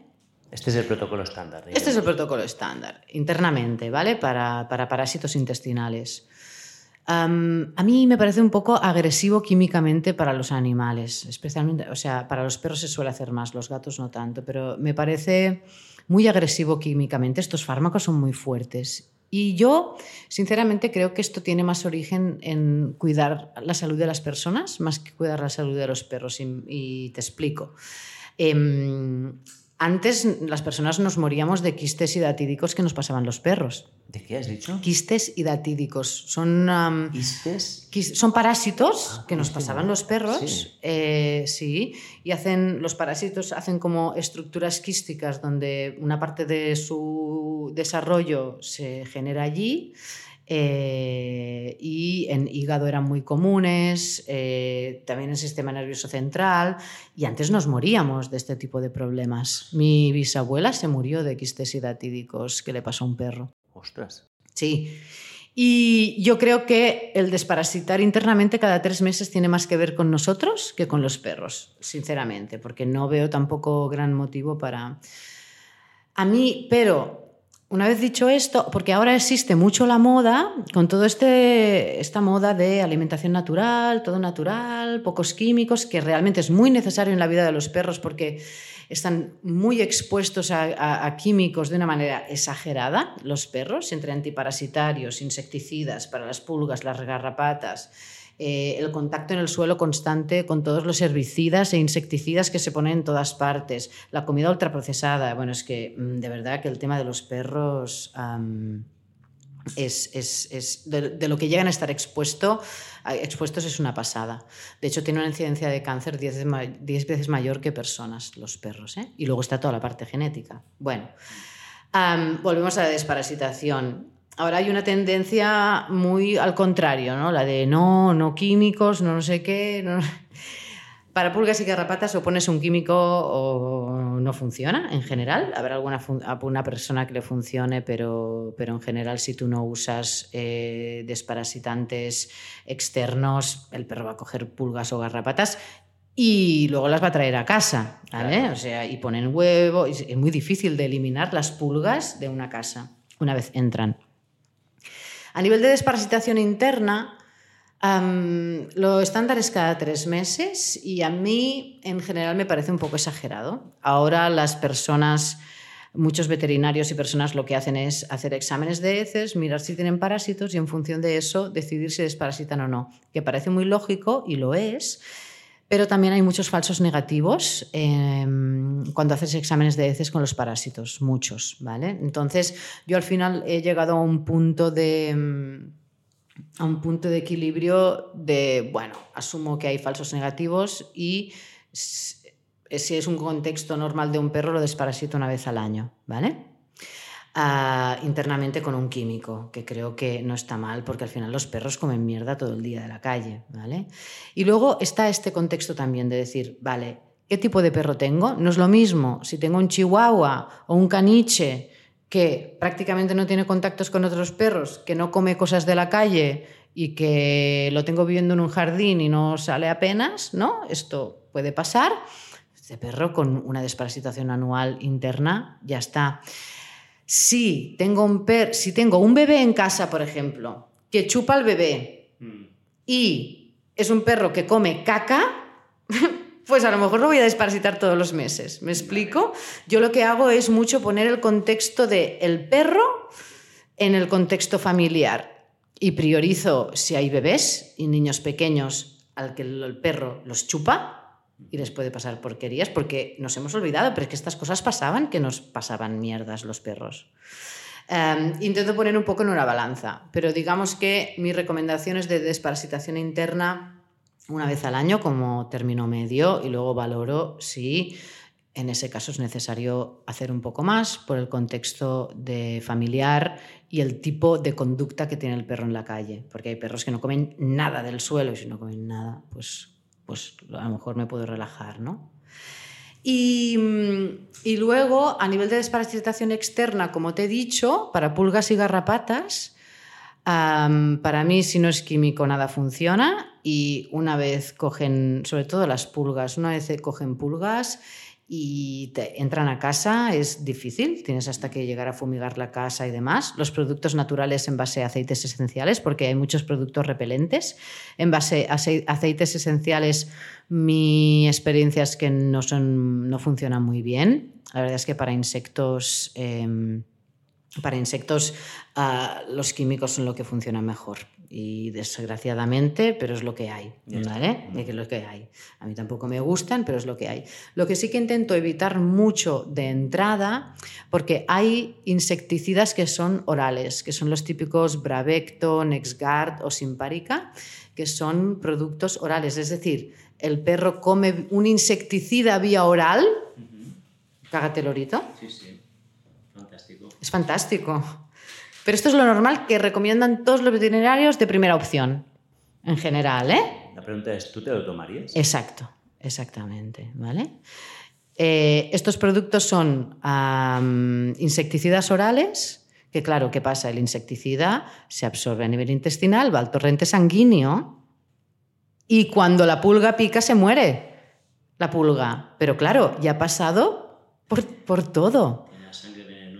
Sí, Totalmente, ¿vale? Y esto para mí es a evitar. Hay veces, y, entonces en estos casos lo que hacemos es siempre pipeta, lo que pones, lo pones aquí en la piel y se queda a nivel de la dermis. No pasa debajo de la dermis todos estos productos tópicos. Y luego los collares, que también llevan insecticidas, ¿vale? Pero mucho mejor esto. Y luego siempre en las épocas de frío, descansa, no pongas nada. Porque muchas veces collar con insecticida todo el año, pipeta todo el año. No, cuando no hay insectos hacemos un descanso. No expongas al perro a este insecticida de forma constante si no es necesario. Y, a veces no queda más remedio, a veces los, las pulgas, garrapatas o porque viven en zonas, hay gente que tiene perros que viven en unas zonas que o dan insecticida oral o vienen absolutamente repletos de parásitos externos. Y mira, si no queda más remedio, pues ¿qué le vamos a hacer? Pero de primeras intentar evitar mucho el, insecticida oral. Muy bien. Otro tema controvertido, vacunación. Ah, vacunación. Vacunación afortunadamente ya está cada vez más de moda y yo hace cinco años que lo hago. Y la cuestión es la siguiente. También, o sea, tenemos la, mala costumbre. Yo me di cuenta de esto a los dos, dos tres años de ser veterinaria cuando... Cuando mi perra hizo una reacción alérgica a la, vacuna, hizo una reacción alérgica a la vacuna, se le hinchó la cara y se encontraba muy mal y tal. Y, le tuve que dar un poco de cortisona después para bajar esta reacción. Y luego, a la tercera vacunación, le di la cortisona y la vacuné porque ya la había hecho y luego digo, pero a ver, o sea, pero a ver qué estoy haciendo. O sea, estoy dando, o sea, estoy dando una vacuna para eh, estimular una respuesta inmune y doy la cortisona para bajar la respuesta inmune exagerada, esto no tiene ningún sentido, ¿no? Y entonces yo dije, y hostia, la perra tiene tres años, es una perra adulta, sana, le estoy poniendo las mismas vacunas de cachorro, lo que hacemos con nuestros perros es que vacunamos de cachorro, es como si a nosotros todos los años nos pusieran todas las vacunas de niños. Esto es lo que hacemos con los perros, ¿vale? Qué raro, ¿no? Ya, ya, yo tampoco lo veo. O sea, yo, yo soy, yo entiendo el valor de la vacuna, ¿eh? Sí, yo también. Pero yo también. Has desarrollado la respuesta inmune, a ver, algún recordatorio, alguna puede ser necesaria, pero tampoco no. Exacto, ¿no? Entonces, bueno, es como, vale, pues se ponen todos. Yo también creo que hay intereses de la industria, es más, más fácil hacer esto. También estamos hablando seguramente a un público educado. Esto, esto que digo a lo mejor en algunas zonas del mundo que hay muchos problemas infecciosos, esto es un problema de decir, ¿me explico? O sea, en, algunas zonas en América Latina hay muchísimo problema infeccioso que no está tan controlado como aquí. Aquí, afortunadamente, eh, tenemos muy pocos problemas infecciosos y yo creo que la vacunación puede ser un poco más moderada. Lo que yo suelo recomendar es, y que me parece lo lógico y coherente, que es lo que decimos, que no hay ningún problema con las vacunas, todo lo contrario, o sea, muy bien, pero tampoco hace falta vacunar si no es necesario. O sea, ¿para qué? Yo lo que hago es hacer serología de anticuerpos vacunales cuando en lugar de hacer la vacuna anual a ciegas, que es lo que se hace normalmente, mi recomendación es eh, sacar sangre, hacer serología de anticuerpos vacunales y si está por encima de niveles de protección, no vacunas. Claro. Ya, pues eso. pues eso es lo que yo hago. Y a la mayoría de veterinarios les dices esto y te dicen, ¿qué? Bueno, es trabajo No extra, entienden. También es trabajo extra. Yo creo que estamos un poco en lo mismo de los piensos que no, no se lo plantean. No se lo plantean. No. no Tampoco sé. se quejan en los perros, o sea que... Es otra cosa que está como instaurada. Es como, no, va así, va una vez al año, le pongo las vacunas. Pero yo, yo creo que gran parte de- del incremento de problemas de alergias que tenemos, tenemos muchos problemas de alergias ambientales y alimentarias, que esto también es un paralelismo con las personas. Pero muchísimo, lo primero que hago es parar esta vacunación innecesaria. O sea, ¿para qué voy a estar estimulando constantemente el sistema inmune? O sea, para de vacunar a tu perro, vamos a mirar si realmente hace falta. Y luego también porque a veces, eh, a veces sale, eh, por ejemplo, es relativa, era relativamente frecuente que yo viera que no había al, al después de 3-4 años de no vacunar, que bajaran la, la serología de los niveles de anticuerpo vacunales para moquillo, que, que bajaran ¿no? por debajo de límites protectores. Y entonces, bueno, la cuestión es, vale, aquí hay moquillo, Claro, No. la otra cosa, ¿no? Claro, en base a epidemiología. O sea, tienes que vacunar en base a epidemiología y si estás cubierto o no. Entonces era, ¿dónde vive el perro? ¿Dónde viajas? ¿Vale? Entonces, donde viajes, llama a un veterinario local y pregúntale qué enfermedades infecciosas frecuentes ves en animales adultos en esta zona. Y vamos a plantear, pues igual que se hacen personas. Claro, sí, sí. Claro. Pero no, lo que se hace en perros es se vacuna de todo y ya está. Todos los años, sin criterio. Y yo, bueno, pues creo que hay que pensar un poco, ¿no? Y para qué le voy a dar una vacuna si el perro no lo necesita. Y yo lo que veía es que iban muy sobrados de vacunas años y años y años y años de anticuerpos vacunales. Y aquí en Barcelona el problema infeccioso que tenemos importante en adultos, ¿vale? Porque así de aquí casi no tenemos moquillo apenas. Ha, ha habido algún brote de perros que vienen de Europa del Este y tal, pero en general en el sur de España, por ejemplo, hay bastante moquillo. Hostia, pues a lo mejor no, realmente vacunamos de moquillo. Pero suele afectar más a cachorros que a animales adultos. Nunca nada es 100% en nada, ¿no? Pero bueno, se trata de... Te basas un poco en estadística, ¿no? Y tú también qué riesgo quieres asumir, ¿no? Bueno, y se trata de hacer una decisión informada y consciente y ya está. Y aquí en Barcelona, al final yo la conversación con mis clientes siempre era la misma. A ver, aquí para un perro adulto en Barcelona, lo que el problema infeccioso importante que tenemos es la ismania. Mm, Una vez pasada la época de cachorro, aquí no tenemos prácticamente moquillo. No tenemos leptospira, que es otra que preocupa. Aquí no tenemos apenas leptospira. Eh, parvo sí que tenemos mucha, parvovirus, pero afecta a cachorros. Es muy raro que afecte a un adulto, ¿no? Pues esto es lo que hay. Eh, Anticuerpos vacunales y epidemiología. Muy bien, bueno, me parece una aproximación sensata, ¿no? Lo lógico, ¿no? Sí. Ya. Pues esto es antisistema. Ostras, qué curioso, ¿eh? O sea, Yo soy antisistema.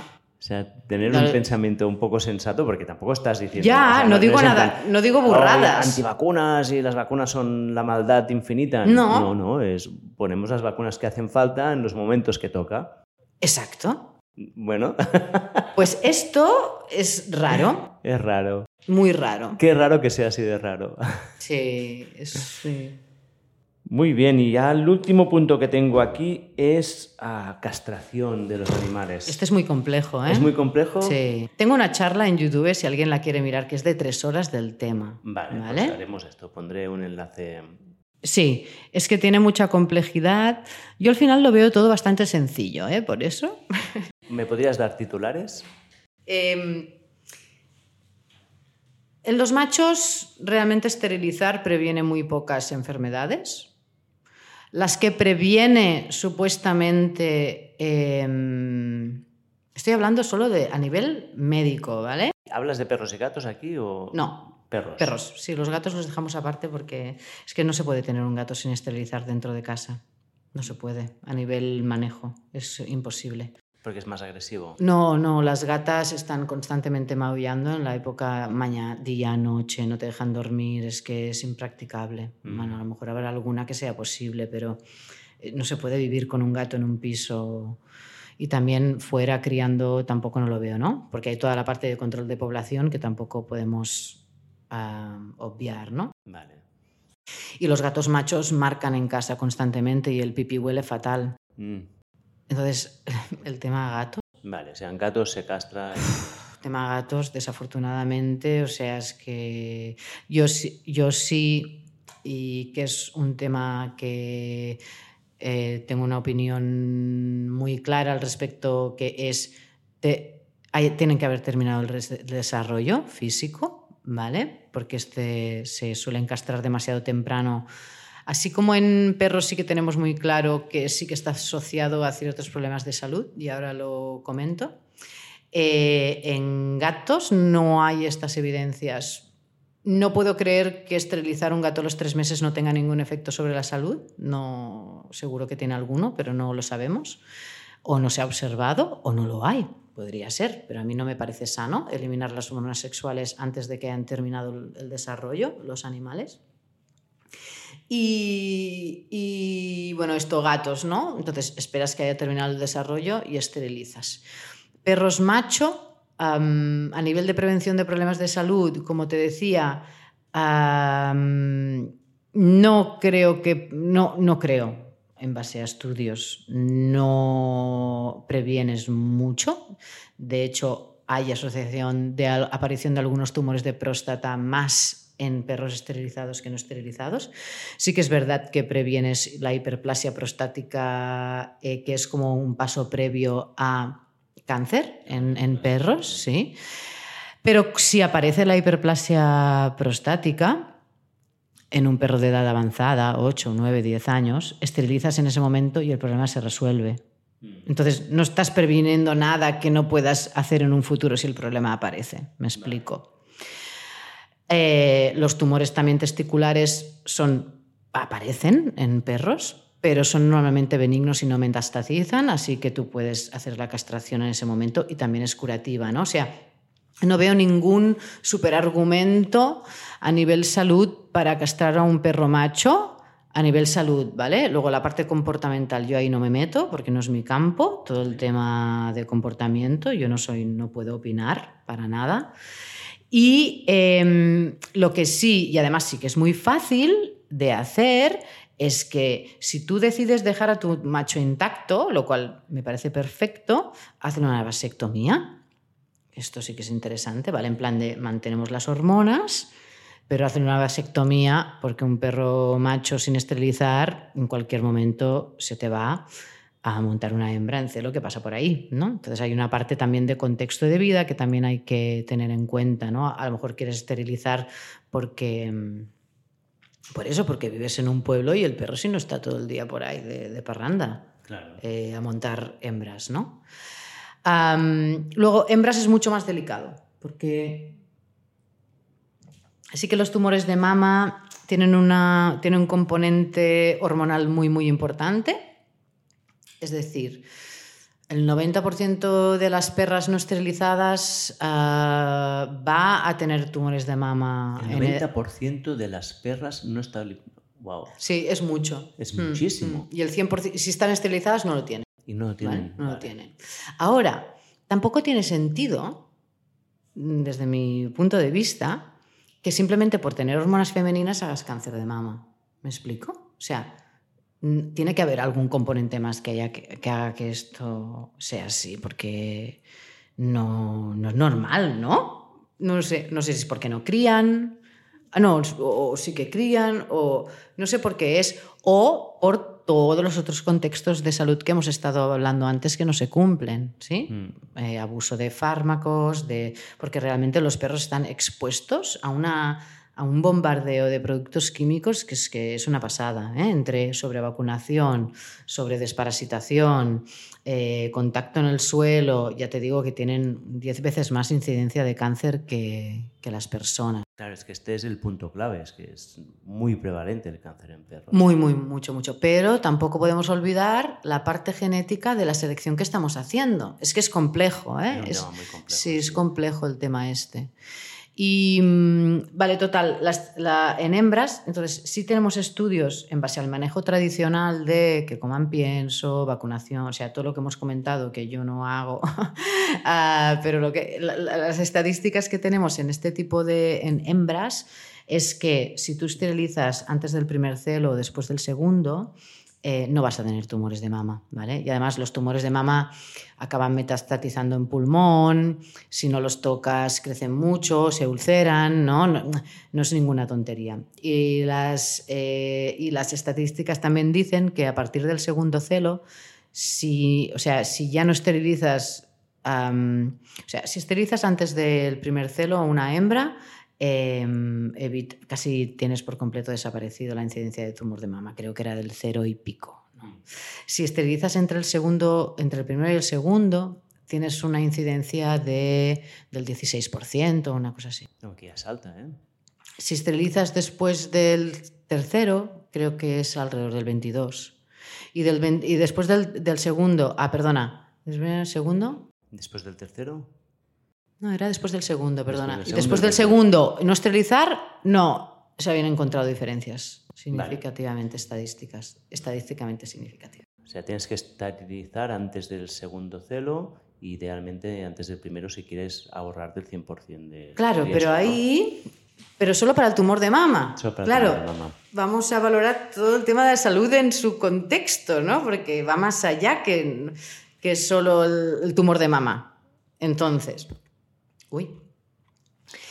Eh, claro, luego también sabemos que en algunas razas, porque estamos otra vez con el problema de los factores a evaluar en estudios científicos que son bastante dependientes, o sea, lo que aplica una raza no tiene por qué aplicar a otra, ¿vale?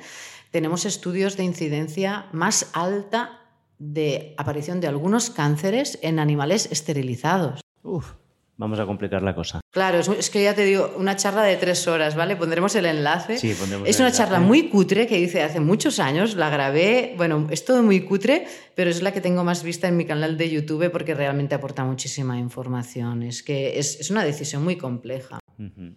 Y... Y otra cosa después que también que sabemos, y que esto sí que está muy claro en la literatura científica, es que eh, a esterilización más temprana, más incidencia de problemas articulares y de ligamentos en perros de razas grandes o gigantes, que también tiene sentido esto. Es decir, si un perro, claro, un chihuahua crece hasta los siete meses, un perro de raza gigante crece hasta los dos años, ¿sí? Si yo esterilizo a un perro de raza grande, pon a un perro de 40 kilos a los seis meses, es un pequeñín.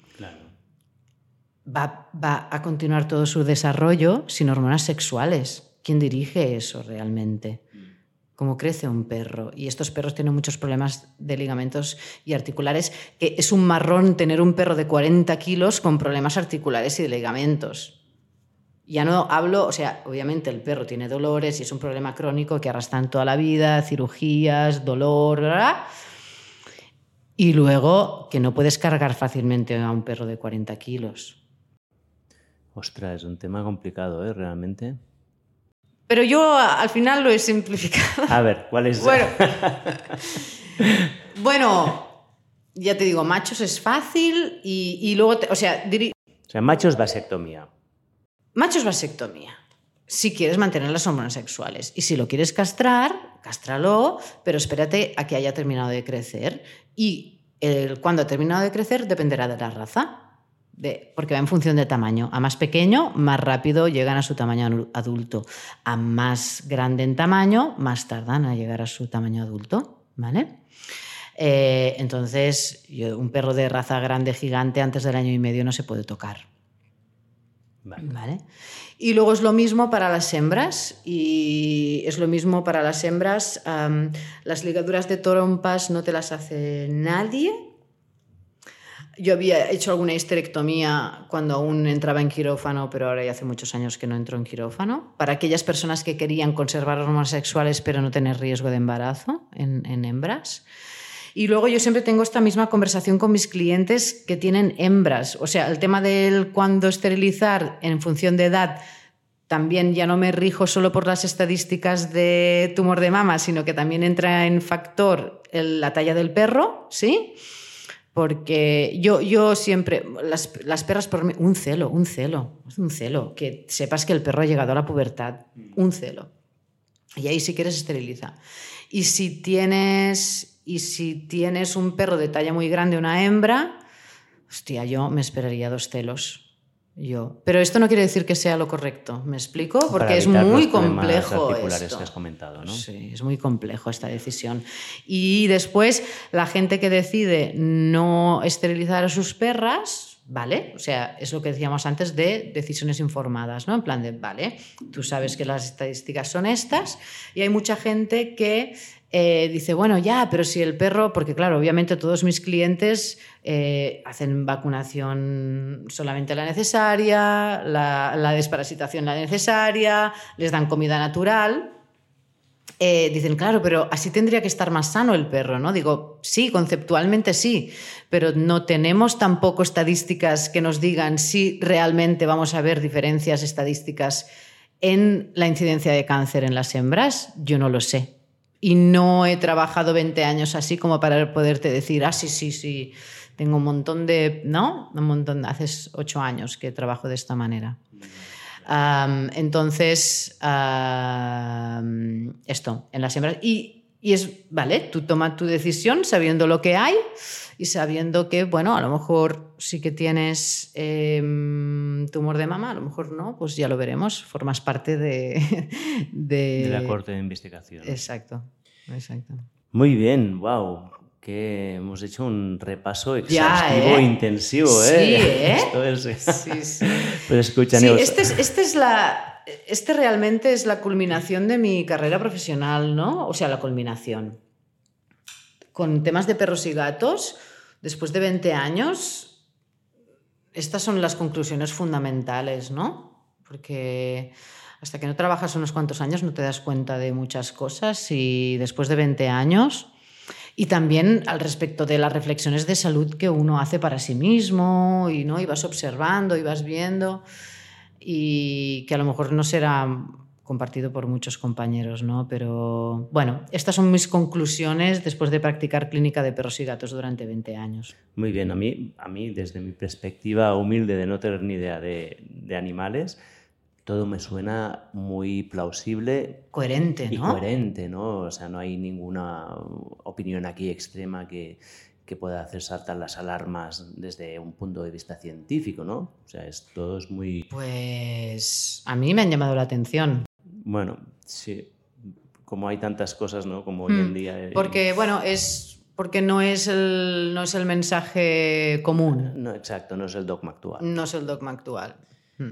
Muy bien, pues Neos, me gustaría terminar con mis ah, preguntas rápidas, que la gente que está escuchando este podcast ya sabrán que siempre termino las entrevistas con unas preguntas que a veces van a algún sitio, a veces no, pero que si van a algún sitio pueden ser interesantes, ¿vale? Venga.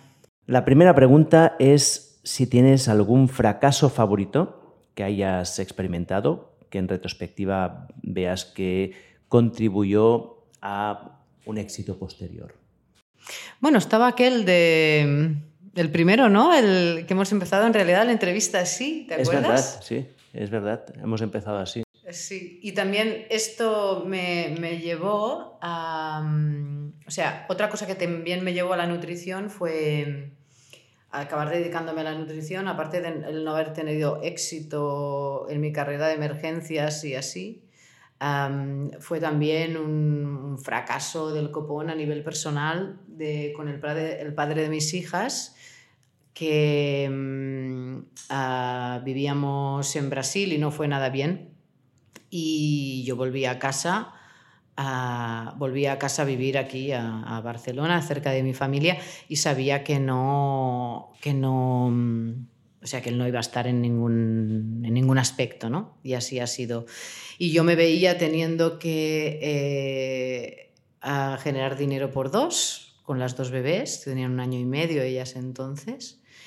Y, en general en España los veterinarios tenemos unas condiciones em, muy malas a nivel profesional y yo veía que tenía que hacer alguna cosa para poder, em, para poder tener una vida digna y trabajar y poder criar a las niñas y demás. Y al haber descubierto todo esto cuando trabajaba en Inglaterra, el, el hecho de que me dijeran que no cuando cuando fui a Inglaterra a buscar la especialización en emergencias y el después haber vivido allí, toda la apertura mental que me supuso, el empezar a darle este tipo de alimentación a mi, a mi perra. Entonces, el hacer todo este cambio de mentalidad, una vez me vi en esta situación, cuando volví aquí a España decidí enfocarme en esto porque me parecía una pasada y al final ha terminado siendo una herramienta que me ha permitido mejorar muchísimo la, calidad de vida de mis pacientes y, y, yo tener una calidad de vida brutal como veterinaria. Si de alguna manera ha habido como o sea, al, final creamos narrativas en nuestra vida que, que son, no, dejan de ser un poco imaginaciones, ¿no? pero ha habido como un par de situaciones de, de, fracasos aparentes en ese momento que tú te han forzado a ir un poco más allá, a salir del camino establecido y a plantearte cosas y te han llevado pues, a donde estás ahora, ¿no? Sí, con mucho éxito, ¿eh? Con mucho éxito. Sí, sí, o sea, súper bien, ¿eh? Yo me va todo muy bien y y, estoy súper contenta. Ahora estoy fundando el instituto, un Instituto Europeo de Nutrición Natural Veterinaria para, vamos a empezar un máster, eh, porque yo estoy ahora en un punto profesional ya de, enseñar todo esto que he aprendido a nivel de nutrición. porque al final lo que yo más hago, hemos hablado a nivel muy general de animales sanos y demás, pero al final lo que yo más hago es eh, resolver problemas de salud con la comida, también desde un punto de vista funcional. Eh, y, o sea, de recuperar la funcionalidad del organismo con suplementación, nutracéuticos y demás, y la comida, esto es mi especialidad ahora. Eh, integro la medicina convencional con la funcional y, para mí he llegado un punto ahora de enseñar a los demás veterinarios lo que yo estoy haciendo y yo enfocarme más a la formación y, mi parte de consultora para empresas, que, mm, que, es otra parte de mi trabajo que me gusta mucho y que hay mucho, mucha demanda y muchas empresas, como decíamos antes, de lo fácil que de alimentación natural. Está muy bien. De hecho, esto que me has comentado yo ya lo tenía apuntado aquí, ¿no? que eras ah, directora del máster de nutrición natural, máster europeo, ¿no? fundadora del Instituto Europeo de Nutrición y directora del máster de nutrición natural para perros y gatos. Y de hecho esto lo pondré en la introducción cuando la grabe posteriormente.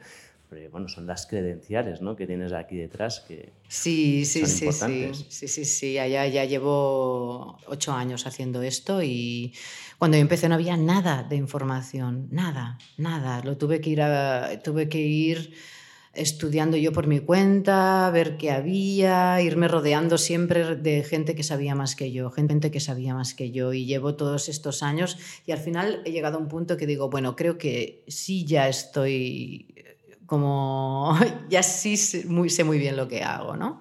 Y es momento de que lo hagan los demás. Muy bien, pues me gusta mucho como respuesta a los aparentes fracasos de la vida que al final son enseñanzas. La segunda pregunta que tengo es, ¿cuáles son tus libros favoritos o los que recomiendas más a menudo? ¿Pueden ser de este campo o pueden ser cualquier libro que para ti sea importante? Yo creo que tengo que aprovechar este contexto del que hablamos y recomendar mucho un libro para todo aquel que, que, le resuene mucho esto y quiera saber un poco más y profundizar más sobre este tema. Es un libro que se llama en castellano creo que se llama Alimentando perros o alimentación de perros. Feeding Dogs. Feeding, dogs. Pero ya está traducido al español, por eso yo me lo compré en inglés y ya está traducido al español, de em, un chico que se llama Conor Brady, es un irlandés, es un doctorado, creo que tiene un doctorado relacionado con la parte comportamental del perro. Y es un libro que eh, resume toda su ah, inmersión en artículos científicos dentro del mundo de la nutrición del perro y de todas estas incoherencias que yo he estado comentando, pues profundizadas en un libro de 400 páginas con montones de referencias bibliográficas, ¿vale? Para todo aquel que quiera decir de, hostia, esto que ha dicho Neus, lo veo. Eh, este es un muy buen libro para, para poder dar argumentos con base científica al que te puedas coger, ¿no? Este irá a, las notas del podcast. Ya te lo pasaré el, cuál es. Es, es. es, un libro imprescindible. Y a nivel personal, el primero que me ha venido a mente es 1984. Ah, de George Orwell. De George Orwell. Este es un libro que...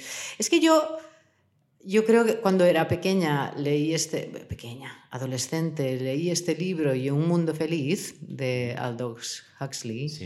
Y mm, yo creo que son libros que realmente modelan tu visión del mundo. Es decir, que si los has leído o no los has leído, ¿sí o no? Y en ese momento, en la adolescencia. Puede ser, puede ser. Yo creo que es un. que cuando ya los lees, ya creces como persona de otra manera y, bueno, ves el mundo de, otra manera, ¿no? Y creo que hay una diferencia muy grande en función de si los has leído o no los has leído, en cómo interpretas el mundo. Sí, completamente de acuerdo. ¿eh? ¿Verdad? ¿Verdad? Y, estos libros me, gustan mucho. Yo creo que son de los que más han marcado mi, mi, mi vida. Muy bien, pues también irán a las notas del podcast. Muy bien. Y luego tengo una última pregunta y es ¿Qué te hace una ilusión especial hoy en día? Me hace una especial ilusión hoy en día poder trasladar toda esta filosofía de lo que estoy haciendo con los perros y los gatos, de, que se alimenten con comida sana y demás, de poderlo trasladar a la ganadería. A la ganadería. Que es lo mismo, ¿no? Porque ya lo hemos comentado antes, que los, el ganado también come pienso. Es verdad, sí. Y también comen en base a harinas. También comen muchas. O sea, la, gran mayoría del ganado es herbívoro, ¿sí? Pues comen, pienso, que tiene eh, proteína de origen animal y que tiene un montón de, eh, también de harinas, de cereales y demás. Y es otra vez, no, es otra vez el, el, sinsentido. Tenemos animales estabulados que comen pienso, que tienen una calidad de vida que es absolutamente terrible y por eso tanto ¿no? los animalistas y los veganos y los vegetarianos que lo hacen por ética va, va por ahí. Yo personalmente creo que no se pueden obviar los productos animales en la alimentación humana, es mi opinión cada uno piensa lo que piensa, pero eh, yo creo que son absolutamente imprescindibles y lo que me hace mucha, mucha, mucha ilusión es poder empezar el camino en toda la parte de manejo holístico de pastos para, que, para llevar todo esto a ganadería. Y que, que ya, he empezado, ya he empezado con esto y tengo tres caballos, bueno, yo tengo uno, mi pareja tiene dos, que ya estamos haciendo todo este ya estamos haciendo estos prinitos de manejo de pastos y tal. Ayer, ayer eh, fue precioso porque, bueno, vamos parcelando y los vamos moviendo de, zona de, pasto.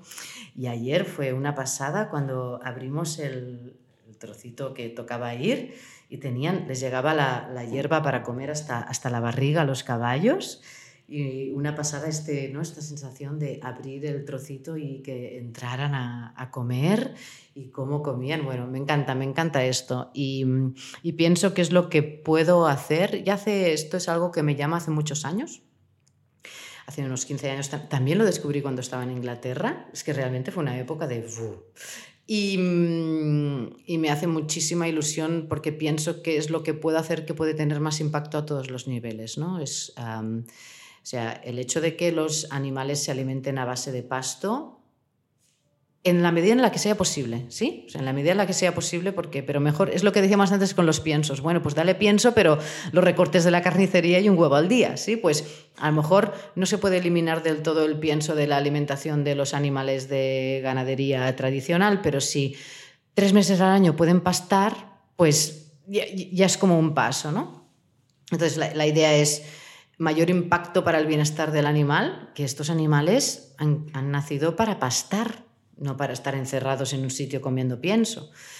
Eh, eh, tiene un impacto en positivo en bienestar animal, tiene un impacto en positivo en, la calidad nutricional de, de, la carne y las vísceras y todos los productos que van a salir de este animal. Por lo tanto, un impacto positivo en nuestra salud y la ganadería eh, que se alimenta a base de pastos, esto tiene un impacto en positivo en, el medio ambiente. Entonces, como no veo que pueda hacer que tenga más impacto que, el manejo de, holístico de pastos para, la ganadería. ¿no? Y es, es que has tocado un tema además que ya sabes que yo he hecho una entrevista a Francesc Juan, que es un que es un agricultor que está en agricultura regenerativa.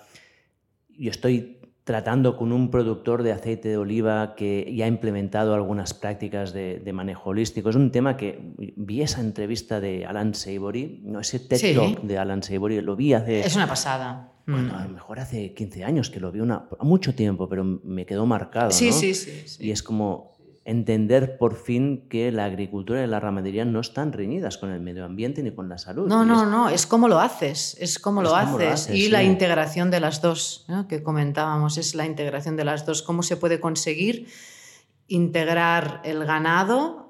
¿no? O sea, la ganadería con la... Y tiene que haber una fórmula, tiene que haber una fórmula para ¿no? que todos estos que hacen ganadería intensiva, que puedan mover los animales en en, ¿no? en, la parte, en el suelo donde se cultivan los alimentos para, pues para abonarlo.